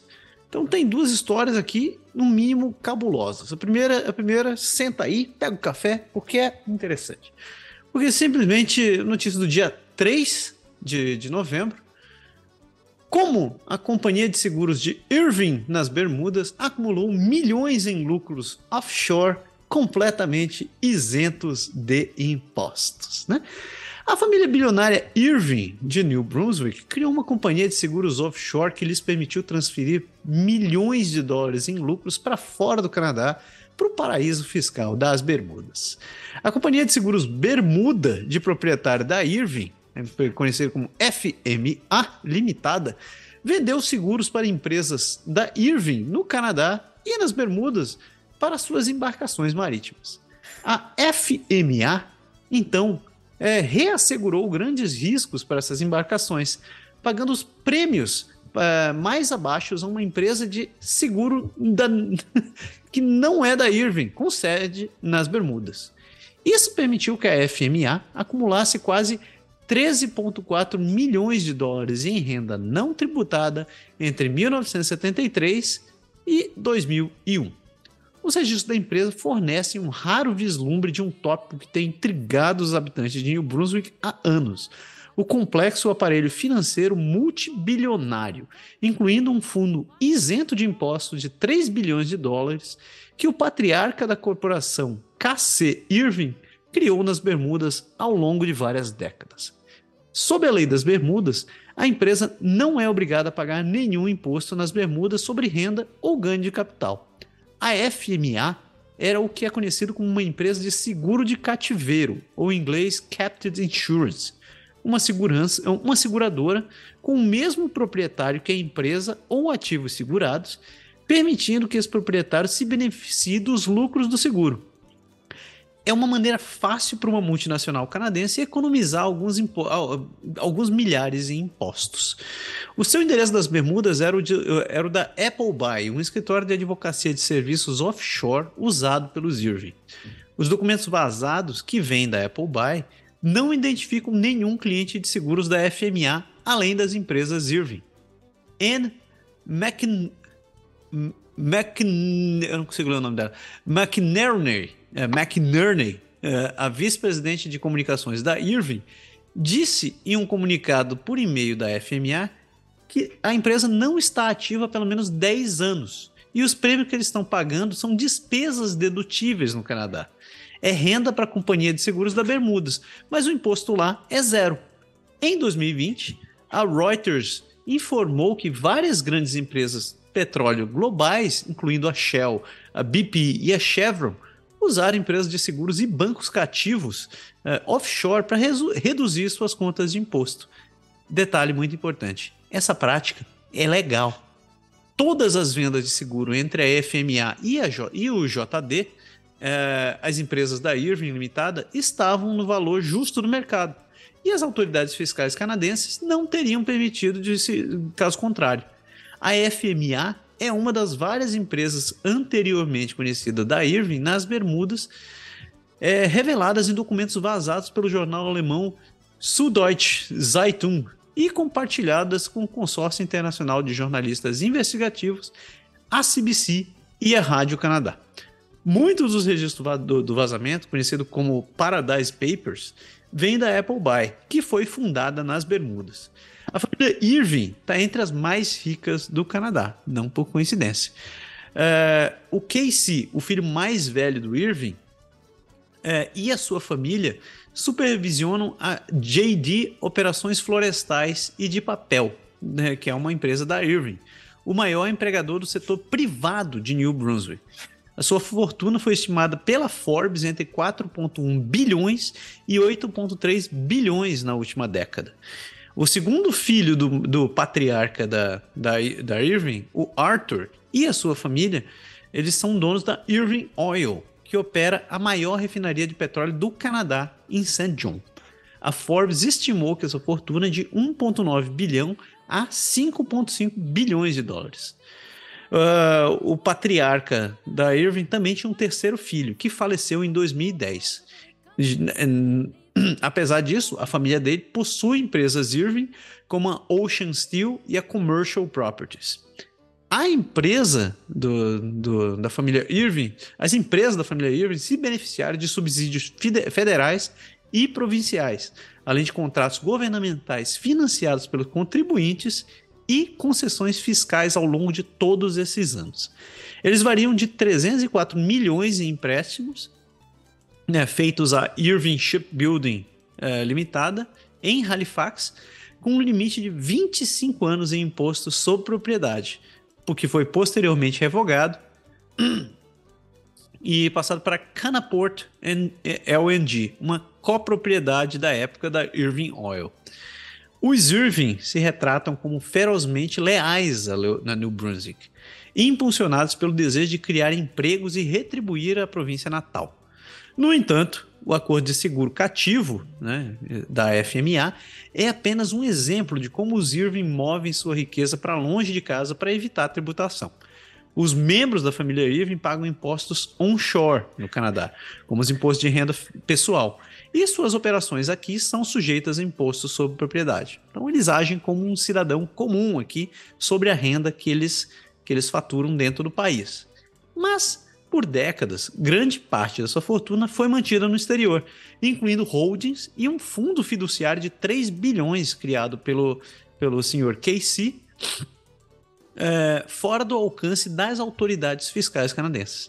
Ao longo dos anos, o banco de dados de propriedades corporativa do Statistics Canada mostrou às empresas New Brunswick Irving sobre oito holdings das Bermudas: a FMO, a FMR, a Forest Mere Investment, a FMP, a FMW, a FMK e a FMN. Acabaram as letras, não tinha mais como fazer FM nesse negócio. A FMO era a empresa mãe da Irving Oil e a FMP era a empresa mãe da Irving Pulp and Paper. As duas uh, companhias de navegação da Irving, a Kent Line International e a Voyager Shipping Lim Limited, também foram registradas nas Bermudas e identificadas publicamente pela Statistics Canada. O vazamento do Paradise Papers revela cinco empresas anteriormente desconhecidas usando a, a convenção da nomenclatura FM, que nunca apareceu no Banco de Dados Federal. FMC, FMI, FMF, FMH e FMA. Como eu falei, eles usaram todas as letras. Outra empresa de fachada offshore, recém-renovada e incorporada das Bermudas pelos Irving, é a Gainveer Transport. Curiosamente, Gainveer é um anagrama para A. Irving, que possuía algumas das embarcações seguradas pela FMA. Os registros judiciais em 1989 listaram o endereço comercial da Gainveer no escritório da Kent Line na 300 Union, uh, Union Street em St. John, a sede da Irving JD.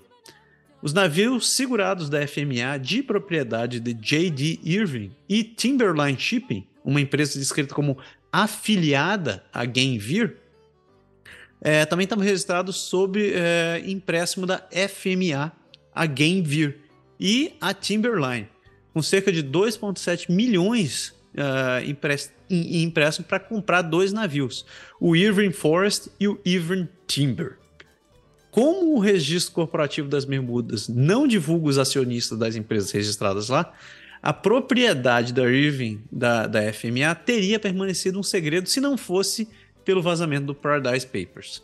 Uma carta de fevereiro de 1973 do vice-controlador de câmbio das Bermudas disse que a Force Mere Investment, uma holding da Irving incorporada nas Bermudas em 69, era o beneficiário efetivo das ações da FMA. Uma carta de 1988 descreve J.D. Irving como a, a empresa mãe da FMA, e um documento de 1986 chama Force Mir de mãe final. As Bermudas não cobram imposto de renda corporativo sobre empresas que não produzem ou fabricam nada na ilha. Seis meses após a criação da FMA, uh, eh, eles assinaram um acordo de resseguro com a Insurance Manager das Bermudas. A FMA cobriria reivindicações abaixo de 155 mil de suas próprias contas, mas reasseguraria possíveis reivindicações acima desse valor com um terceiro. E anote o terceiro. Em 1974, a FMA vendeu 948 mil em prêmios de seguro para a empresa Irving e pagou 430.599 dólares para uma empresa de resseguro terceirizada chamada Insurance Manager. Isso deixou a FMA com 518 mil em, abre aspas, prêmios de ganhos líquidos e 131 mil em lucro líquido.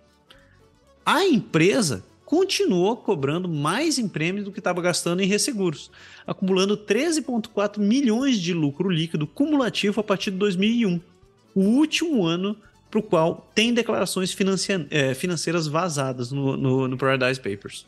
A FMA foi dissolvida em 2014 com parte de uma onda de dissolução aparente de empresas Irving com sede nas Bermudas, na sequência da decisão da família de dividir o conglomerado.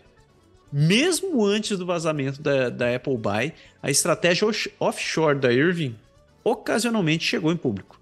Em 78, o governo federal tentou tributar os lucros, os lucros da Irving Coal, uma empresa criada nas Bermudas pela Irving e o seu então parceiro de refinaria Standard Oil para comprar petróleo bruto estrangeiro a um preço baixo e revendê-lo à refinaria de St. John a um preço mais alto. Isso reduziu os lucros canadenses da refinaria na sua conta fiscal, enquanto preencheu as contas da Irvcal nas Bermudas com grandes lucros isentos de impostos. De 71 a 75, a Irvcal ganhou 142 milhões com esse acordo, dos quais 139 milhões foram para Irving Oil como dividendos isentos de impostos. Em 1991, o juiz Patrick Mahoney, do Tribunal Federal de Apelação, decidiu que a Irving Oil não violou lei nenhuma as transações da Irving Call foram artificiais e um esquema de evasão fiscal puro e simples, é, na opinião do juiz. Mas, ele disse, é minha opinião que o esquema de evasão fiscal inventado no presente caso não ofendeu a lei de imposto de renda. Uh, o juiz né, ainda disse que essa foi uma das várias decisões que levaram uh, o governo federal a apertar as leis fiscais de 1994 facilitando o imposto mais do que eles chamam de renda móvel. Uh, até uh, a mudança da Irving para se a mudança da Irving para as Bermudas foi recentemente confirmada como uma estratégia de evasão fiscal. O, o industrial Casey Irving deixou São John no final de 71, dia antes de um novo imposto imobiliário provincial entrar em vigor, e nunca explicou esse movimento. O seu filho, J.K. Irving, disse que em 2017 que as mudanças fiscais poderiam ter imposto mais, é, uma taxa de 80% às empresas familiares de, se, é, se o Casey tivesse continuado a viver no Canadá. O Casey Irving viveu brevemente nas Bermudas, nas Bahamas, antes de se, se estabelecer nas Bermudas, onde ele incorporou a FMO em 1968 e a FMP e a Forest Mere Investment em 69 o imposto sobre a propriedade provincial foi posteriormente abolido, mas o Irving permaneceu, mas o Sr. Irving permaneceu residente das Bermudas até morrer em 1992. Embora a carta de 2017 do seu filho tenha enquadrado seu motivo como salvar empregos da Irving e não a fortuna pessoal da família, parece ser a primeira vez que um membro da família confirma que o Irving saiu por razões fiscais. Então aí acabamos de descobrir a grande a família a família CR Almeida, né? a família canadense. Você sabia é. dessa historinha aí, velho? É, eu, é, eu acompanho isso aí faz tempo, teve livros que foram escritos sobre essa família, então fiscalmente a galera já tá tentando pegar esses caras há muito tempo, mas é depois do Panama Papers lá que saiu, enfim, mas cara, o, o que mais espanta em tudo isso é que é legal. Eles fizeram, o próprio juiz é. chegou lá e falou: não tem nada que fazer, os caras fizeram legalmente, os caras estão seguindo as brechas que a lei é, determina. É por isso que, assim, quando eu vejo nas eleições caras falar, o que eu já te falei, você sabe, eu trabalho há mais de 20 anos com é, a prevenção à lavagem de dinheiro e já, já vi tudo e muito mais. E quando eu vejo esses pessoas falando, não, vamos lá recuperar o dinheiro que tá. Cara, não dá, esses caras são munidos de. É, é, de, de, batalhões de, de, de, de, advogados, fiscalistas, contábeis, entendeu? Não dá para o governo chegar e tentar lutar com esses caras. Não dá uma luta desleal, ainda mais que você tem o apoio desses países, que esses países eles têm essa, essa questão que eles vivem disso, Bermudas, enfim, outros países fiscais. Então, assim, é uma luta desleal. É uma coisa que, por isso que o pessoal fala que agora tem muito cuidado entre a evasão fiscal e a proteção fiscal dele. Porque, tipo assim, o cara, nesse contexto, fala, ah, o cara tá, é, parece que é uma invasão. E é muito difícil de provar, porque legalmente tudo acaba se enquadrando ali. E fica esse o dito pelo não dito, mas moralmente falando, a gente sabe que é mó sacanagem isso aí. Certo. É. é. é. Como eu digo, né? Tem gente safada. Ser safado não é privilégio de ninguém, cara. Não, não. Uh, e saindo de, saindo de New Brunswick, fechando o nosso grande giro nacional do país inteiro, a gente termina aqui em Nova Escócia. Uma notícia do dia 4 que é, no mínimo, inusitada. Inclusive, eu compartilhei com o Felipe lá no Xadrez Verbal, pra, porque eu achei hilária. Porque um suspeito de arrombamento de carro em Halifax não era um bom ladrão. E vocês vão entender por quê. Um, um, homem de Halifax está enfrentando várias acusações depois que a polícia disse que tentou roubar um veículo na cidade enquanto estava armado com uma espada. Os oficiais da Polícia Regional de Halifax responderam à tentativa de roubo no bloco 50 do Plateau Crescent, onde um, um, uma pessoa relatou que um homem brandiu uma espada quando confrontado e depois fugiu da área. Um cachorro da polícia ajudou a rastrear o homem até a área da Alex Street em Main Avenue, onde ele foi preso. A polícia disse que ele, que ele ainda tinha a espada. Ninguém ficou ferido. O homem de 22 anos enfrenta acusações que incluem agressão com uma arma, posse de uma arma com um propósito perigoso, invasão à noite e travessuras. É isso aí. É, é bravo, campeão. bravo, campeão. Esse aí ganhou. Todas as senhas. Mas você lembra que aqui no Quebec está comemorando tem dois anos atrás, e, é, da Espada, é, teve um cara lá na vila de Quebec que no dia do Halloween, no dia do Halloween, o cara tava fantasiado de samurai, todo mundo achou que o cara tava curtindo Halloween, o cara saiu cortando todo mundo lá, matou duas pessoas lá em Quebec. É, cara, é. é, não, aquilo foi incidente. No, é. no, ano que eu cheguei no Canadá, teve um cara que assaltou um, um custar, uma loja de conveniência, com um, um garfo de churrasco, velho. Nossa. Aquilo, aquilo foi muito estranho. Eu olhei assim, caraca, eu tô no Canadá. É, velho. Ai, ai. Mas isso aí, pessoas. E assim a gente fecha o nosso grande, grande bloco de notícias. E agora a gente segue para a parte mais doce do programa.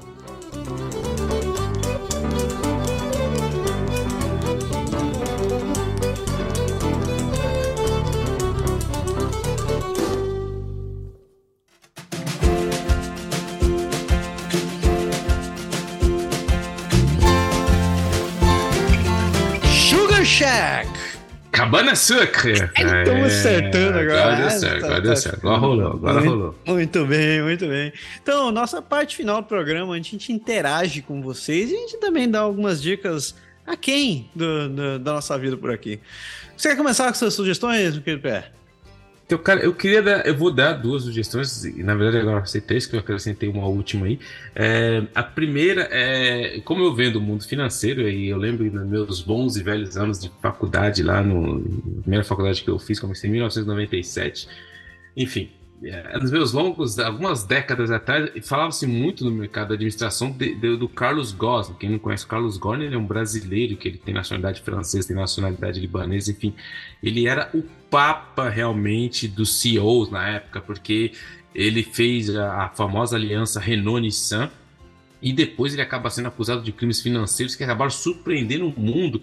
E aí, eu, eu não vou dar spoiler, porque todo mundo sabe o que, que é, que, que o que mais impressionou tudo foi a fuga dele do Japão para o Líbano. E, e o que desencadeou a queda espetacular dessa, dessa figura emblemática do mundo, que era o Gozzi, que era o líder da indústria, uh, que é um dos maiores fugitivos americanos. Existem uh, muitas verdades nas alegações de Gozzi, e outros falam com a conspiração corporativa. E aí tem um documentário muito interessante, tem dois documentários que eu queria é, aconselhar aqui para vocês, que o primeiro é o que está na Prime, que chama Carlos Gozzi The Last Flight. Isso é muito interessante, está na Prime, que conta como ele, ele realmente planejou todo o voo, como que, que ele conseguiu escapar, como que ele conseguiu. E eles fazem aquela questão, é, aquele tipo de documentário que é falado representativo. E no final tem até o depoimento dele mesmo falando lá do Líbano. Então é muito interessante. E tem um outro que está no Netflix que chama Fugitivo, The Curious Case of Carlos Ghosn, que está no Netflix também, que conta essa história. Mas o mais interessante de, o que eu acho nesse, nesse documentário e no caso do Carlos Godin é que a nossa capacidade como ser humano de transferir e de criar ídolos, hein? porque é, a gente vê isso na questão política, a gente vê isso nas questões musicais, a gente vê isso nas questões, enfim, em todas as áreas da nossa vida, até nas questões pessoais, uma pessoa que a gente conhece, a gente cria uma imagem desse ídolo e achando que esse ídolo é infalível. E a pessoa que acaba tendo acesso a todo esse poder, a gente nunca tem ideia do que o ser humano é capaz de fazer. Então, se você assistir, assim, é muito interessante o poder que você vê. Esse cara, eu lembro dele falando, pô, o cara conseguiu pegar a Nissan que tava no buraco, aumentou e tal, fez de tudo. Depois o cara pegou. E, o, e alguns especialistas falam que o grande erro dele foi que ele, que ele gostou tanto do poder, tanto. Cara, eu lembro que tinha mangá, cara, dele, mangá do cara, velho. Eu lembro disso. O cara era tipo o das galáxias mesmo, era o, o Pan. E mostra toda a, a a queda disso daí mostra esse, a ganância do ser humano, que ele queria ser o, o VP, o presidente dos dois. Ele falou: não, vou ficar com a Renault e eu vou manter a missão. E o cara vivia entre fusos horários malucos, o cara vivia várias horas do dia dele, da vida dele no avião, entre a França e o Japão. E aí tá, acontece uma conspiração e ele acaba parando lá é, no Líbano hoje. Então, muito interessante essa questão do ser humano, da ganância, essa questão de como as pessoas acabam colocando todo uma a sua credibilidade num líder inquestionável. E é justamente quando isso acaba dando mal. E como a gente estava falando no começo, eu lembrei do documentário que eu assisti, que a gente estava falando que no começo que a gente quer mesmo é, é, ver a bagunça, quer ver o tal. Tem um documentário que eu assisti, que eu comecei a assistir no, no Crave, que chama Dark Side of 90s, ou seja, é o lado negro dos anos 90, assim, Cara, muito interessante assistir a, o primeiro, primeiro é, cap, episódio que fala do a Trash TV. Então, ele conta como a televisão nos anos 90 realmente explorou a, assim de maneira animal a, a nossa vontade de ver desgraça na televisão. Ele pega é, esses programas que a gente vê hoje no Brasil, Ratinho, que lembra que o cara chega, ah, ele não é o pai. Isso daí foi criado lá no, no começo dos anos 90 pelos Estados Unidos e, e tem o depoimento das pessoas, que eram os produtores do programa, e ele conta como que os caras, e uma dos depoimentos assim, que, que me marcou foi que eles tentaram ali fazer uma uma, uma briga de comida ali para as pessoas discutir na mesa. E aí, no meio da confusão, a mulher tá com o bolo na cara da outra. E a produtora ela fala e, e ela chega ali ela conta que durante é, o intervalo, né? Ela chegou e falou assim para uma das participantes que estava na mesa, com a tudo suja de bolo, ela falou assim. Ah, ah não mexe na, na no, no, seu rosto, não, para voltar assim na cena. E ela fala que a mulher começou a chorar. E ela fala assim, ali eu vi o quanto a gente usou e abusou da humildade das pessoas, da dignidade das pessoas. Enfim, a gente vê a televisão hoje, a gente vê essa televisão sensacionalista, tá tudo e assim, isso tem um começo, isso tem uma tem toda um, um, uma ideia que é criada por trás de tudo isso que é explorar realmente essa saga do ser humano pela desgraça, pelo ver o outro se dar mal, pelo outro, por ver o outro se acabando. Então, e esse, esse, essa série é muito legal, pelo menos eu gostei bastante do, do, desse primeiro episódio que fala sobre isso. E é, é, é, só lembrei também de uma vez eu estava vendo um, um, outro documentário quando a gente fala de, dessas questões que a gente quer ver a desgraça na TV, a gente quer ver o bicho pegar o pegar fogo. Um cara que ele fez um estudo que ele pegava, eu me lembrei disso quando estava assistindo esse, esse, esse episódio, que ele pegava mostrando como a gente acaba sendo manipulado pela televisão sem perceber. Ele pega uma série de vídeos, sabe esses vídeos de, de, de do que deu certo, o cara escorregando, o cara caindo, aí o outro vai tentar cair na piscina, cai, uhum. todo mundo se dando mal. Aí ele pega esse vídeo e ele mostra eh, para as pessoas numa sala uma música engraçada. Que nem você tá, tá, tá, tá, tá, pum, o cara caiu, tá lá com cobra. Aí ele mostra todo mundo rindo. E aí ele pega o mesmo, a mesma sequência de vídeos, mostra para um outro grupo, numa outra sala, mas com uma música triste. E você vê, cara, como é interessante que os caras que estavam assistindo com a música engraçada começaram a rir, falaram, nossa, que engraçado, o cara caiu. Tá e as pessoas que viram com aquela música triste, mais pesadas, se compatibilizaram, tiveram alguma empatia pelas pessoas que estavam se dando mal e não riam. Então, assim, tudo isso que eu quero dizer, o meu ponto é que a gente não tem noção de como a gente é manipulado com a, com a televisão e com muita coisa. A gente não tem noção, mas enfim. Fica a dica aí. Carlos Gosling e o The Dark Side of Nights. Muito bom, cara. Eu, eu já assisti esse documentário. Pela primeira vez eu já assisti um negócio que você já você falou. então é bom, devo continuar? É muito bom, cara. É muito bom. É esse, esse do Carlos Gosling do, do Prime é muito bom. Eu não vi esse Netflix ainda, mas é um caso muito interessante. Eu lembro quando ele fugiu, eu tava tomando café, eu vi a notícia na, na NHK. O cara tinha fugido de descobrir que ele tava dentro do, do, do negócio de música lá do. do É, da músicos. caixa. Cara, que troço sinistro. Mas é, enfim, é, Sinistro. é uma ótima, uma ótima dica. Ótima dica. Eu tenho duas dicas muito rápidas. A primeira tem a ver com um que eu já falei no meio do caminho, e eu me enganei o nome do bicho, ele não era o Doug. É, é o Buck, é o nome do cachorro. É, o nome do filme é The Call of the, the Call of the Wild. É a história de um, de um cachorro. Ele era um, um São Bernardo de uma família rica, em algum canto nos Estados, nos Estados Unidos. Ele fugiu de casa e ele foi sequestrado, assim, foi pego por, por uns caras que levaram ele pro, pro meio do. Levaram ele pro, pro norte gelado. Ele era um cachorro grande, então ele foi parar no, no Yukon. É, Eu não tô dando spoiler, porque esse é basicamente o começo do filme. E lá ele, ele se, se encontra com o Harrison Ford. O Harrison Ford tá morando lá e altas confusões, super aventuras. é, um, é um filme legal, assim, é daqueles filmes que. É um, é- apesar dos pesares, é um filme good vibes. É, geralmente filme de cachorro me faz chorar, mas esse daí foi legal. Eu recomendo. Recomendo. É um filme, filme legal, assistir com a família, assim, bem bacana. E o, o outra dica que eu vou dar, que você falou dele, eu acho que é interessante colocar aqui, é o, o Gurdip, que é o indiano que mora lá em Yukon Ah. também, cara. É, ele- é, ele mora lá nos lados do. Cara, ele mora no Yukon. Ele é um Sikh, um indiano Sikh que mora lá, cara. Ele mora numa cabaninha no Yukon, velho. E ele é bem conhecido no, no Twitter porque ele fica dançando. Ele faz essa dança, ele chama de dança Bangra. Que ele dança pra lá e pra cá e tá em tudo que canta. Ele cru- cruzou o país. É, é, não, é. Ele. Engraçado, Tava cara. até no Canadá Day aqui ano passado dançando com o Trudeau lá no palco. Mas é, enfim. mano. Enfim, mas é um cara bem legal. É, Dança. Eu ia fazer um comentário sobre tudo, mas deixa aqui. Deixa o cara em paz. Não, não, não Deixa o cara em paz, deixa- é, beleza, deixa o tudo Gurdip é- em paz. Vocês- É. Não, eu falo tudo, não do. Curti pra gente fina. Mas é, é bem bacana vocês vocês derem uma olhada no, no- na, na conta dele, né? A conta dele é o Gurdip Pander. Vocês não vão acertar como escreve isso daqui. Gurdip, G-U-R-D-E-E-P, Pander. P-A-N-D-H-E-R. Você não vai achar, mas procura lá, Gurdip Yukon. Você vai achar o cara no Google ou no Twitter. Ele é um cara super good vibes, assim. Bem legal. Ele é good vibe mesmo. ele- Bem good vibe mesmo. Ah, chegou a hora do Bravo Campeão, seu pé. Quem, quem, Ah, quem mano. merece o título? Que essa semana tava interessante. A gente tinha os caras que entraram armado no, Wal- do- com uma arma de brinquedo no Walmart. Teve os idiotas que colocaram docinho, é, é, THC no docinho das crianças. O Ford e a cláusula não negociava com os professores. E o ladrão que tentou roubar um carro com uma espada. Então, Então, a respeito ao meu passado de ninja, eu vou, eu vou nesse ninja vacilão aí, nesse projeto de ninja vacilão aí que tentou roubar a, o- a loja de carro com espada. Esse aí não merece realmente o, o título de ninja, não. Esse aí a gente tem que. Não dá. Não dá. Bravo campeão foi um cidadão de, de, É. de Nova Escócia que tentou roubar um carro com uma espada. que coisa é. isso. Ah, pessoas, antes da gente ir para os feedbacks, só lembrando que o nosso projeto aqui ele é completamente independente, a gente não tem, não tem rabo preso com ninguém, a gente faz realmente por amor a todo mundo.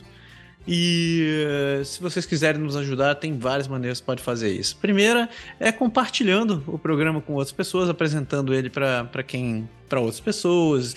Não precisa estar morando no Canadá. Se você só curtir, ouvir notícias sobre o Canadá e saber, quiser saber como as coisas são de verdade por aqui, acompanhe o, apresente o Canadá agora para suas pessoas. Você mostre para eles no, no seu tocador de podcast favorito. É, se não, você pode fazer também é dar uma review positiva pra gente. Você pode ir lá na, na, na Apple Podcast, ou então no Google Podcast, ou qualquer que seja o seu agregador, no Spotify. Dê uma avaliação positiva pra gente, isso ajuda bastante a gente continuar. E também você pode participar de qualquer um dos nossos financiamentos coletivos. A gente tem, ah, a gente tem um Patreon, que é o patreon.com.br Canadá agora. A gente tem um Apoia-se também, que é o apoia.se barra Canadá agora, tudo junto, sem acento.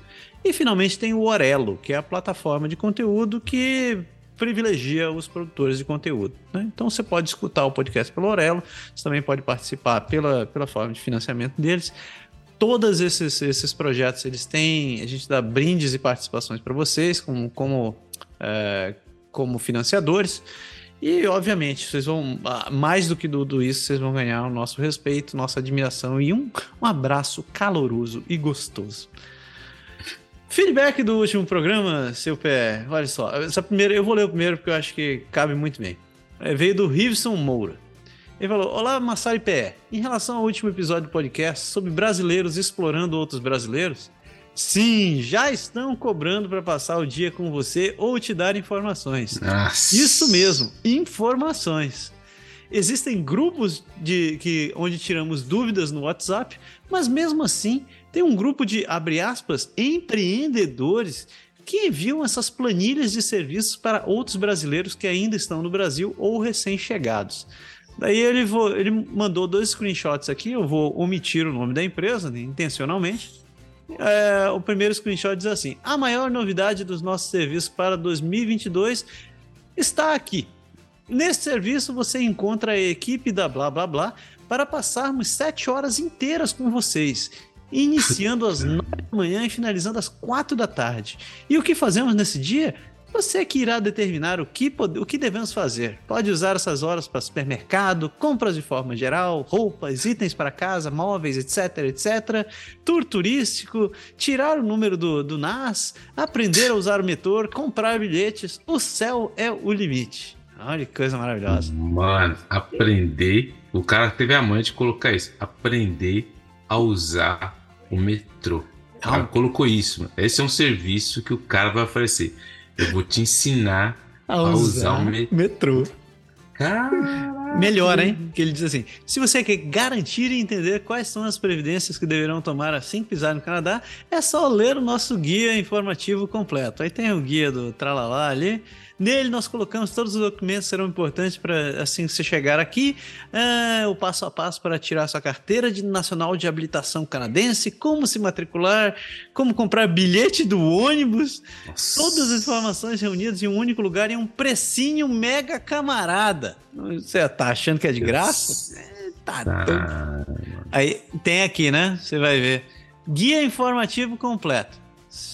Tá lá para vender.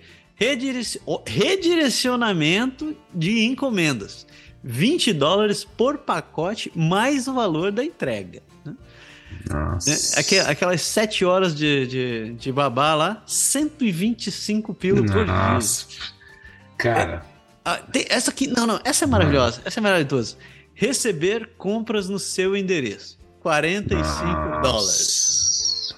Cara, Mano. Ca- Acompanhar instalações de TV e internet 45 dólares. Ó, na boa. Você liga, que aqui no Quebec, o meu serviço é Videotron. O, o, o cara vem aqui, o cara fala assim, o cara vem. Na verdade, cara, o pior ainda. Quando você vai na Videotron, o cara, você faz lá, o cara te manda, porque você consegue instalar, você vendo, do- você instala sozinho, fala assim, tá aqui o, a torre, tá aqui o, o equipamento pra você criar no seu modem. O cara manda e se você tiver algum problema, você liga pra gente. Vai ser de graça, porque já tá pagando serviço. O cara vai te cobrar 45 dólares. Cara, preciso fazer um curso desse aí, mano, pra saber isso. Cara, o outro cara vai passar pra fazer todo o serviço pra te ensinar a andar de metrô. Andar de metrô. 125 dólares. Não, o cara vai te ensinar a andar de metrô. A, a não ser que. Não sei se tem alguma técnica diferente. Eu tô aqui há 13 anos, deve ter alguma técnica especial que ele vai ensinar como andar. Não deve ser com os dois pés, velho. Ou o Você cara anda vai me errado, carregar. né? Ou, ou o cara vai me carregar o dia inteiro. Se o cara for me carregar o dia inteiro, aí é diferente. O cara cobrar 5 isso por quê? O cara dizia, comprar bilhete de metrô. Mano, velho. É, é tipo assim. Mano, se você não entende. Digamos que, na pior das hipóteses, cara, você não fala a língua, tá? Você não fala francês, você não fala inglês. Você chega lá, velho, você vai olhar. É a coisa mais automática, mais mecânica do mundo. Você vai pegar o seu braço, esticar com dinheiro ou com cartão, e você vai fazer com o dedo, um ou dois, a quantidade de viagem que você quer. o cara do lado de dentro ele vai te dar. Você pagou, já era, irmão. Mas não, mas o cara vai. O cara tá dizendo que isso é um serviço. Cara, esse, não, puta merda, velho. Na boa, cara. Esses empreendedores, entre aspas, aí, cara, os caras tão. Cara, velho, mano. O cara acha que isso é um serviço, velho. O cara. ma- Cara, o cara tipo, imagina, cara. Imagina se nós, seres humanos, tivéssemos a capacidade de dizer, irmãos, olha aqui, se você precisar de uma dica, como comprar um bilhete de metrô, eu tô aí, ó, me liga que eu te explico. Não, não, por que, que eu não vou cobrar? É o capitalismo selvagem, né? Eu tenho um conhecimento que o cara não tem. E qual é o seu conhecimento? Eu sei comprar um bilhete de metrô. Ah, de Deus, Veja só, isso, isso, isso é o Nossa, conservador cara. falando, hein? Não é nem o, não, cara, não é nem o cara tipo de esquerda de aqui criticando. Esse, esse, tipo de coisa, cara, realmente me faz entender que cada vez. Eu já sou um cara pessimista de natureza, então quando eu vejo esse tipo de coisa, cara, eu já falo, tá vendo? É isso que dá, cara. Hobbes tinha razão. Se a gente voltasse ao estado natural, o cara, o couro ia comer. Rousseau não. Não, o bolso selvagem, sabe o que é? O cara nasce bom e depois. Não, mano, o Hobbes é que nem The Walking Dead. Se deixar mesmo o cara. É isso aí, o cara vai querer abusar do. Enfim. Ai, ai, mas a próxima notícia. Parte, Leia a próxima que vai, vai aquecer seu coração, vai. Uh, do Pedro T. Jr. Uh, ah, o Pedro. O Pedro falou assim: aqui em casa assinamos Netflix, Amazon Prime, Disney Plus, Apple TV e ainda tem o Globoplay. Mano, Pedrão. Pedrão Mas, não, leia, leia a próxima, a próxima, a próxima linha, E agora, Canadá, agora via. Ah, agora sim, ó, cancela o resto que ele falou. E agora, Canadá agora vira via Patreon. E bora carpir um lote ouvindo o Canadá agora. Ainda bem que tem um ajudante. Aí ele enviou aí, muito obrigado, uma foto dele e a sua filha, eu imagino, ali numa toneladas de folha ali para pegar da árvore. Agora, para quem não sabe, chegou aquela época maravilhosa que as folhas caem e você tem que limpar, porque senão fica com a meleca quando chegar o, a primavera. Então você vai encher sacos e sacos e mais sacos de folhas e folhas secas. Mas valeu, Pedro T. Júnior, de acrescentar aí o nosso Canadá agora aí no seu Patreon. E tamo juntos, se precisar de qualquer coisa, fala com nós. E um recado rápido pro Y, tô devendo, Y. Nós vamos bater aquele papo. Tô te devendo, tava enrolado, mas agora, semana que vem vai sair. Tá escrito aí. O cara vive em reunião, agora tá importante demais. Não, os caras decidiram trabalhar aqui no Quebec, meu. Agora pegaram, mano. Próxima mensagem do Daniel Venturoli. Ele disse assim: a impressão minha ou os comunicados do Justin Trudeau em relação a qualquer encontro com governante ou felicitação são iguais. Olha, eu acho que ele tem um templateão lá, velho, que ele não, não se preocupa é, muito. Não muda nada. Uh, ele continua dizendo, dizendo o seguinte: Me admira uma pessoa ser bolsonarista e escolher o Canadá, onde tem aborto e algumas drogas legalizadas, controle de arma e sistema público de saúde e educacional, uh, falho mais universal, como no Brasil, para viver. Isso sim. é, eu, eu tenho essa impressão também, né? Eu acho que. É, eu, eu acho que baseado no, no, no que eu escuto bastante no Brasil eu acredito que uma pessoa que tem alinhamento com o Bolsonaro não tenha muito interesse em vir para o Canadá, né? Porque é, tudo que se tem aqui é, é, bem ao contrário do que eu escuto lá, né? Aqui, aqui tem direito a pessoas do mesmo sexo, é, que o aborto é legalizado, as drogas são legalizadas, as armas estão controladas mais do que antes, a é, saúde pública, etc e tal, mas enfim, né? Eu acho que todo mundo tem o direito de escolher onde vai, né? Assim, espero que vocês se sintam felizes onde vão. Eu ah, posso no comentário? Posso no comentário sobre Claro, isso claro. Do Daniel? Então, eu vou começar meu comentário utilizando uma frase do meu amigo Joãozinho Mão de Onça, que era, foi maconheiro a vida toda, mas falou que ele podia parar quando quisesse. E ele dizia: maconha eu ia dizendo, baseado nisso, o que, esse, o, que o Daniel Ventura está falando é muito verdade. Por quê? Porque tem brasileiro que, assim, pressupõe que quando você quer deixar o Brasil, por isso que eu falo para todo mundo, quando você quer, as pessoas falam, ah, ô Pé, eu quero sair do Brasil. A primeira pergunta que eu faço, qual, o que te motiva a deixar o Brasil? Hum. Porque se o que te motiva a deixar o Brasil é só a violência. O que te motiva a deixar o Brasil? Ah, é porque eu quero uma vida melhor. Se são essas coisas muito vagas, eu já falo para a pessoa: vai chegar uma hora aqui no Canadá que a lua de mel acaba. Você vai encontrar a realidade e você vai entender que às vezes o Canadá é um país como outro qualquer, com uma língua diferente, um clima diferente. Quando o seu motivo é baseado, eu quero uma qualidade de vida, eu quero um lugar onde meus filhos vão crescer tendo uma abertura para o mundo que eles não têm no Brasil. Um país que as pessoas que onde as pessoas veem o ser humano além do, do, do que ele tem. Se você tiver esses motivos sólidos, você vai se dar, no Canadá, se dar bem no Canadá a longo prazo. E o que, que ele falou é muito verdade. Tem muita gente que vem para o Canadá achando ah, que o Brasil, que não sei o quê. Aí vem aqui, só que ele não tira a mentalidade brasileira. Porque, que nem se fosse, se algumas pessoas, eu não estou generalizando, mas visto que a gente acompanha pouco, que eu pouco acompanho do Brasil, a mentalidade desses bolsonaristas, vamos colocar aqui, esses caras. Quando o cara chega aqui no, no Canadá, ele vai passar raiva, cara. O cara vai passar raiva. Ou ele vai viver num gueto, numa bolha é, da internet, numa bolha dos amigos dele, bolsonaristas, no WhatsApp. Ele não vê o que acontece, ele não aproveita o 100% do que o Canadá tem a oferecer. Ele vive numa bolha reclamando e metendo a boca no que acontece de ruim aqui. Porque o Canadá, se você veio aqui, se você fez sua pesquisa da maneira correta, você sabe que os valores canadenses não tem nada a ver com os valores que o bolsonarismo prega. Aí o cara vem aqui, o cara acha que quer que vai mudar alguma coisa e não vai, entendeu? Não vai, porque aqui nem eu falo, se você quer reclamar, as coisas se passam dentro da arena política. Ou você começa a entender o que está acontecendo, ou você fica resmungando e é aquele cara chato, que todo mundo aqui eu acho que já encontrou aquele brasileiro chato pra caramba, que não se deu bem aqui, não fez a parte dele aqui, mas fica metendo o pau dele aqui, tá sempre prometendo que vai voltar pro Brasil, mas nunca volta. Por quê? Porque o cara sabe que lá tá ruim. Então, assim, eu vejo muita hipocrisia nessa mentalidade toda aí. Enfim. É, é, é, é isso aí. Eu acho que. Enfim. Procure, procure, concordo, concordo com o relator de novo. Procure um lugar onde você vai se sentir bem. É. Né? Porque, no fim das contas, é onde você escolheu para viver, né? É. Não, não tem muito sentido. Uh, continuando, eu postei. Domingo eu fui votar, você foi votar também, né? Eu postei ali no. Twitter e perguntei, mostrei a foto como tava a embaixada de Ottawa aqui. Pierre, eu votei em, em menos de um minuto, velho. Foi impressionante. Caramba, de novo, mano. Eu de votei novo. em duas horas para votar de novo, cara. Eu cheguei, ali, cheguei ali, tinha. Tava mais organizado que da última vez, assim, tinha a plaquinha. Aí entra lá o número da minha zona. Eu entrei, não tinha ninguém na, na, na minha frente. Eu só fiquei esperando alguém me chamar ali. Aí a moça chamou, sua zona? Eu, aham, não podia. Aí entrei, subi a escada, disse, você segue aqui e tal. Aí entrei na sala, tinha os, os três ou quatro caras lá sentados, eles falaram, finalmente alguém! Eu falei, como assim, finalmente isso. alguém, velho? Ele, nossa, é o segundo aqui hoje. Eu, meu Deus, cara, eram 10 da manhã. Nossa. Não, cheguei lá 8 horas, fui sair 11, quase 11 horas. Não, eu, eu fiquei esperando porque minha esposa tava, tava votando, meu filho também, né? Mas, hum. mas é, eu, eu, eu, por sorte, encontrei o professor Gustavo lá, lá, lá de fora. Ah, o professor Gustavo? Eu encontrei o Gustavo, fiquei batendo papo com ele, encontrei outros amigos dele também.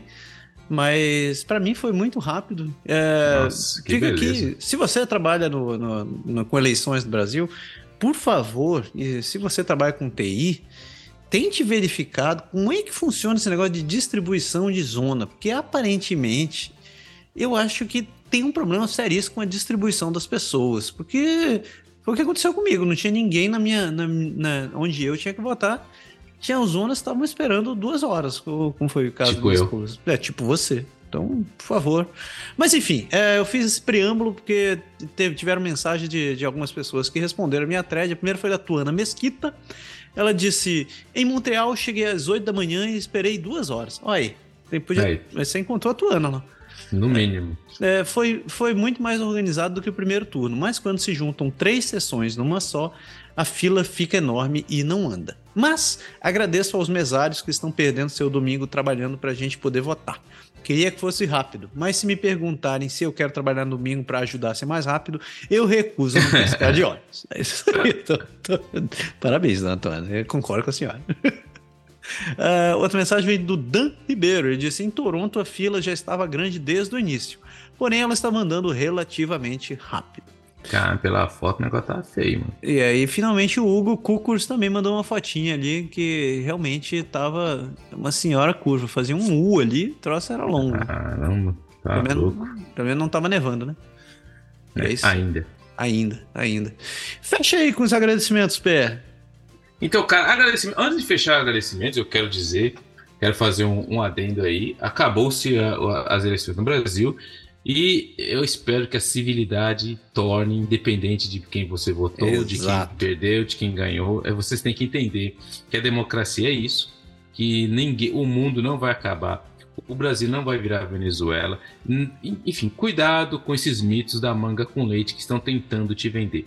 O importante é que todo mundo entre na ajuda para tentar fazer do Brasil um país melhor. Então, se você ganhou, se você perdeu, por favor, respeite o outro, entenda o outro, porque a pessoa que votou no Bolsonaro, ele tem o direito dele, tem os argumentos Bem. dele, ele votou, parabéns, é o direito dele. A pessoa que votou no Lula, a mesma coisa. Cabe a nós, como seres humanos, ainda, ainda sermos capazes de conversarmos e convivermos juntos, porque separados nós não chegaremos em lugar nenhum. Se você está contente, se você está triste, isso não é nenhum problema. O Brasil não vai explodir amanhã. É. E para você que está aí no Brasil, está querendo vir para cá, tamo juntos, se precisar, tamo aqui. E vamos para os agradecimentos. André de Borges, Fl, uh, Flahosioki, Frepiki. Oh, mas você tá zoando mesmo. É o nick dos caras. É o nick dos caras.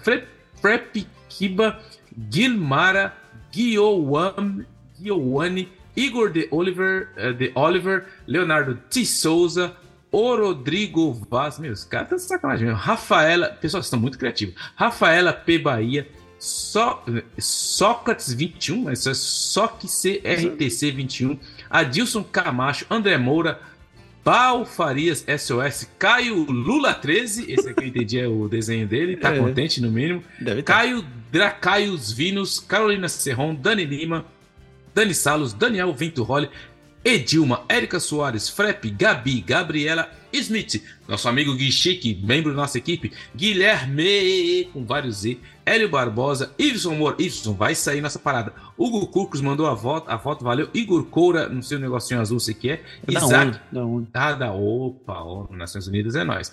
Isaura Paiva, João GR, a.k.a. Jojotão, João Victor Super 13, esse aí também deve ficar contente.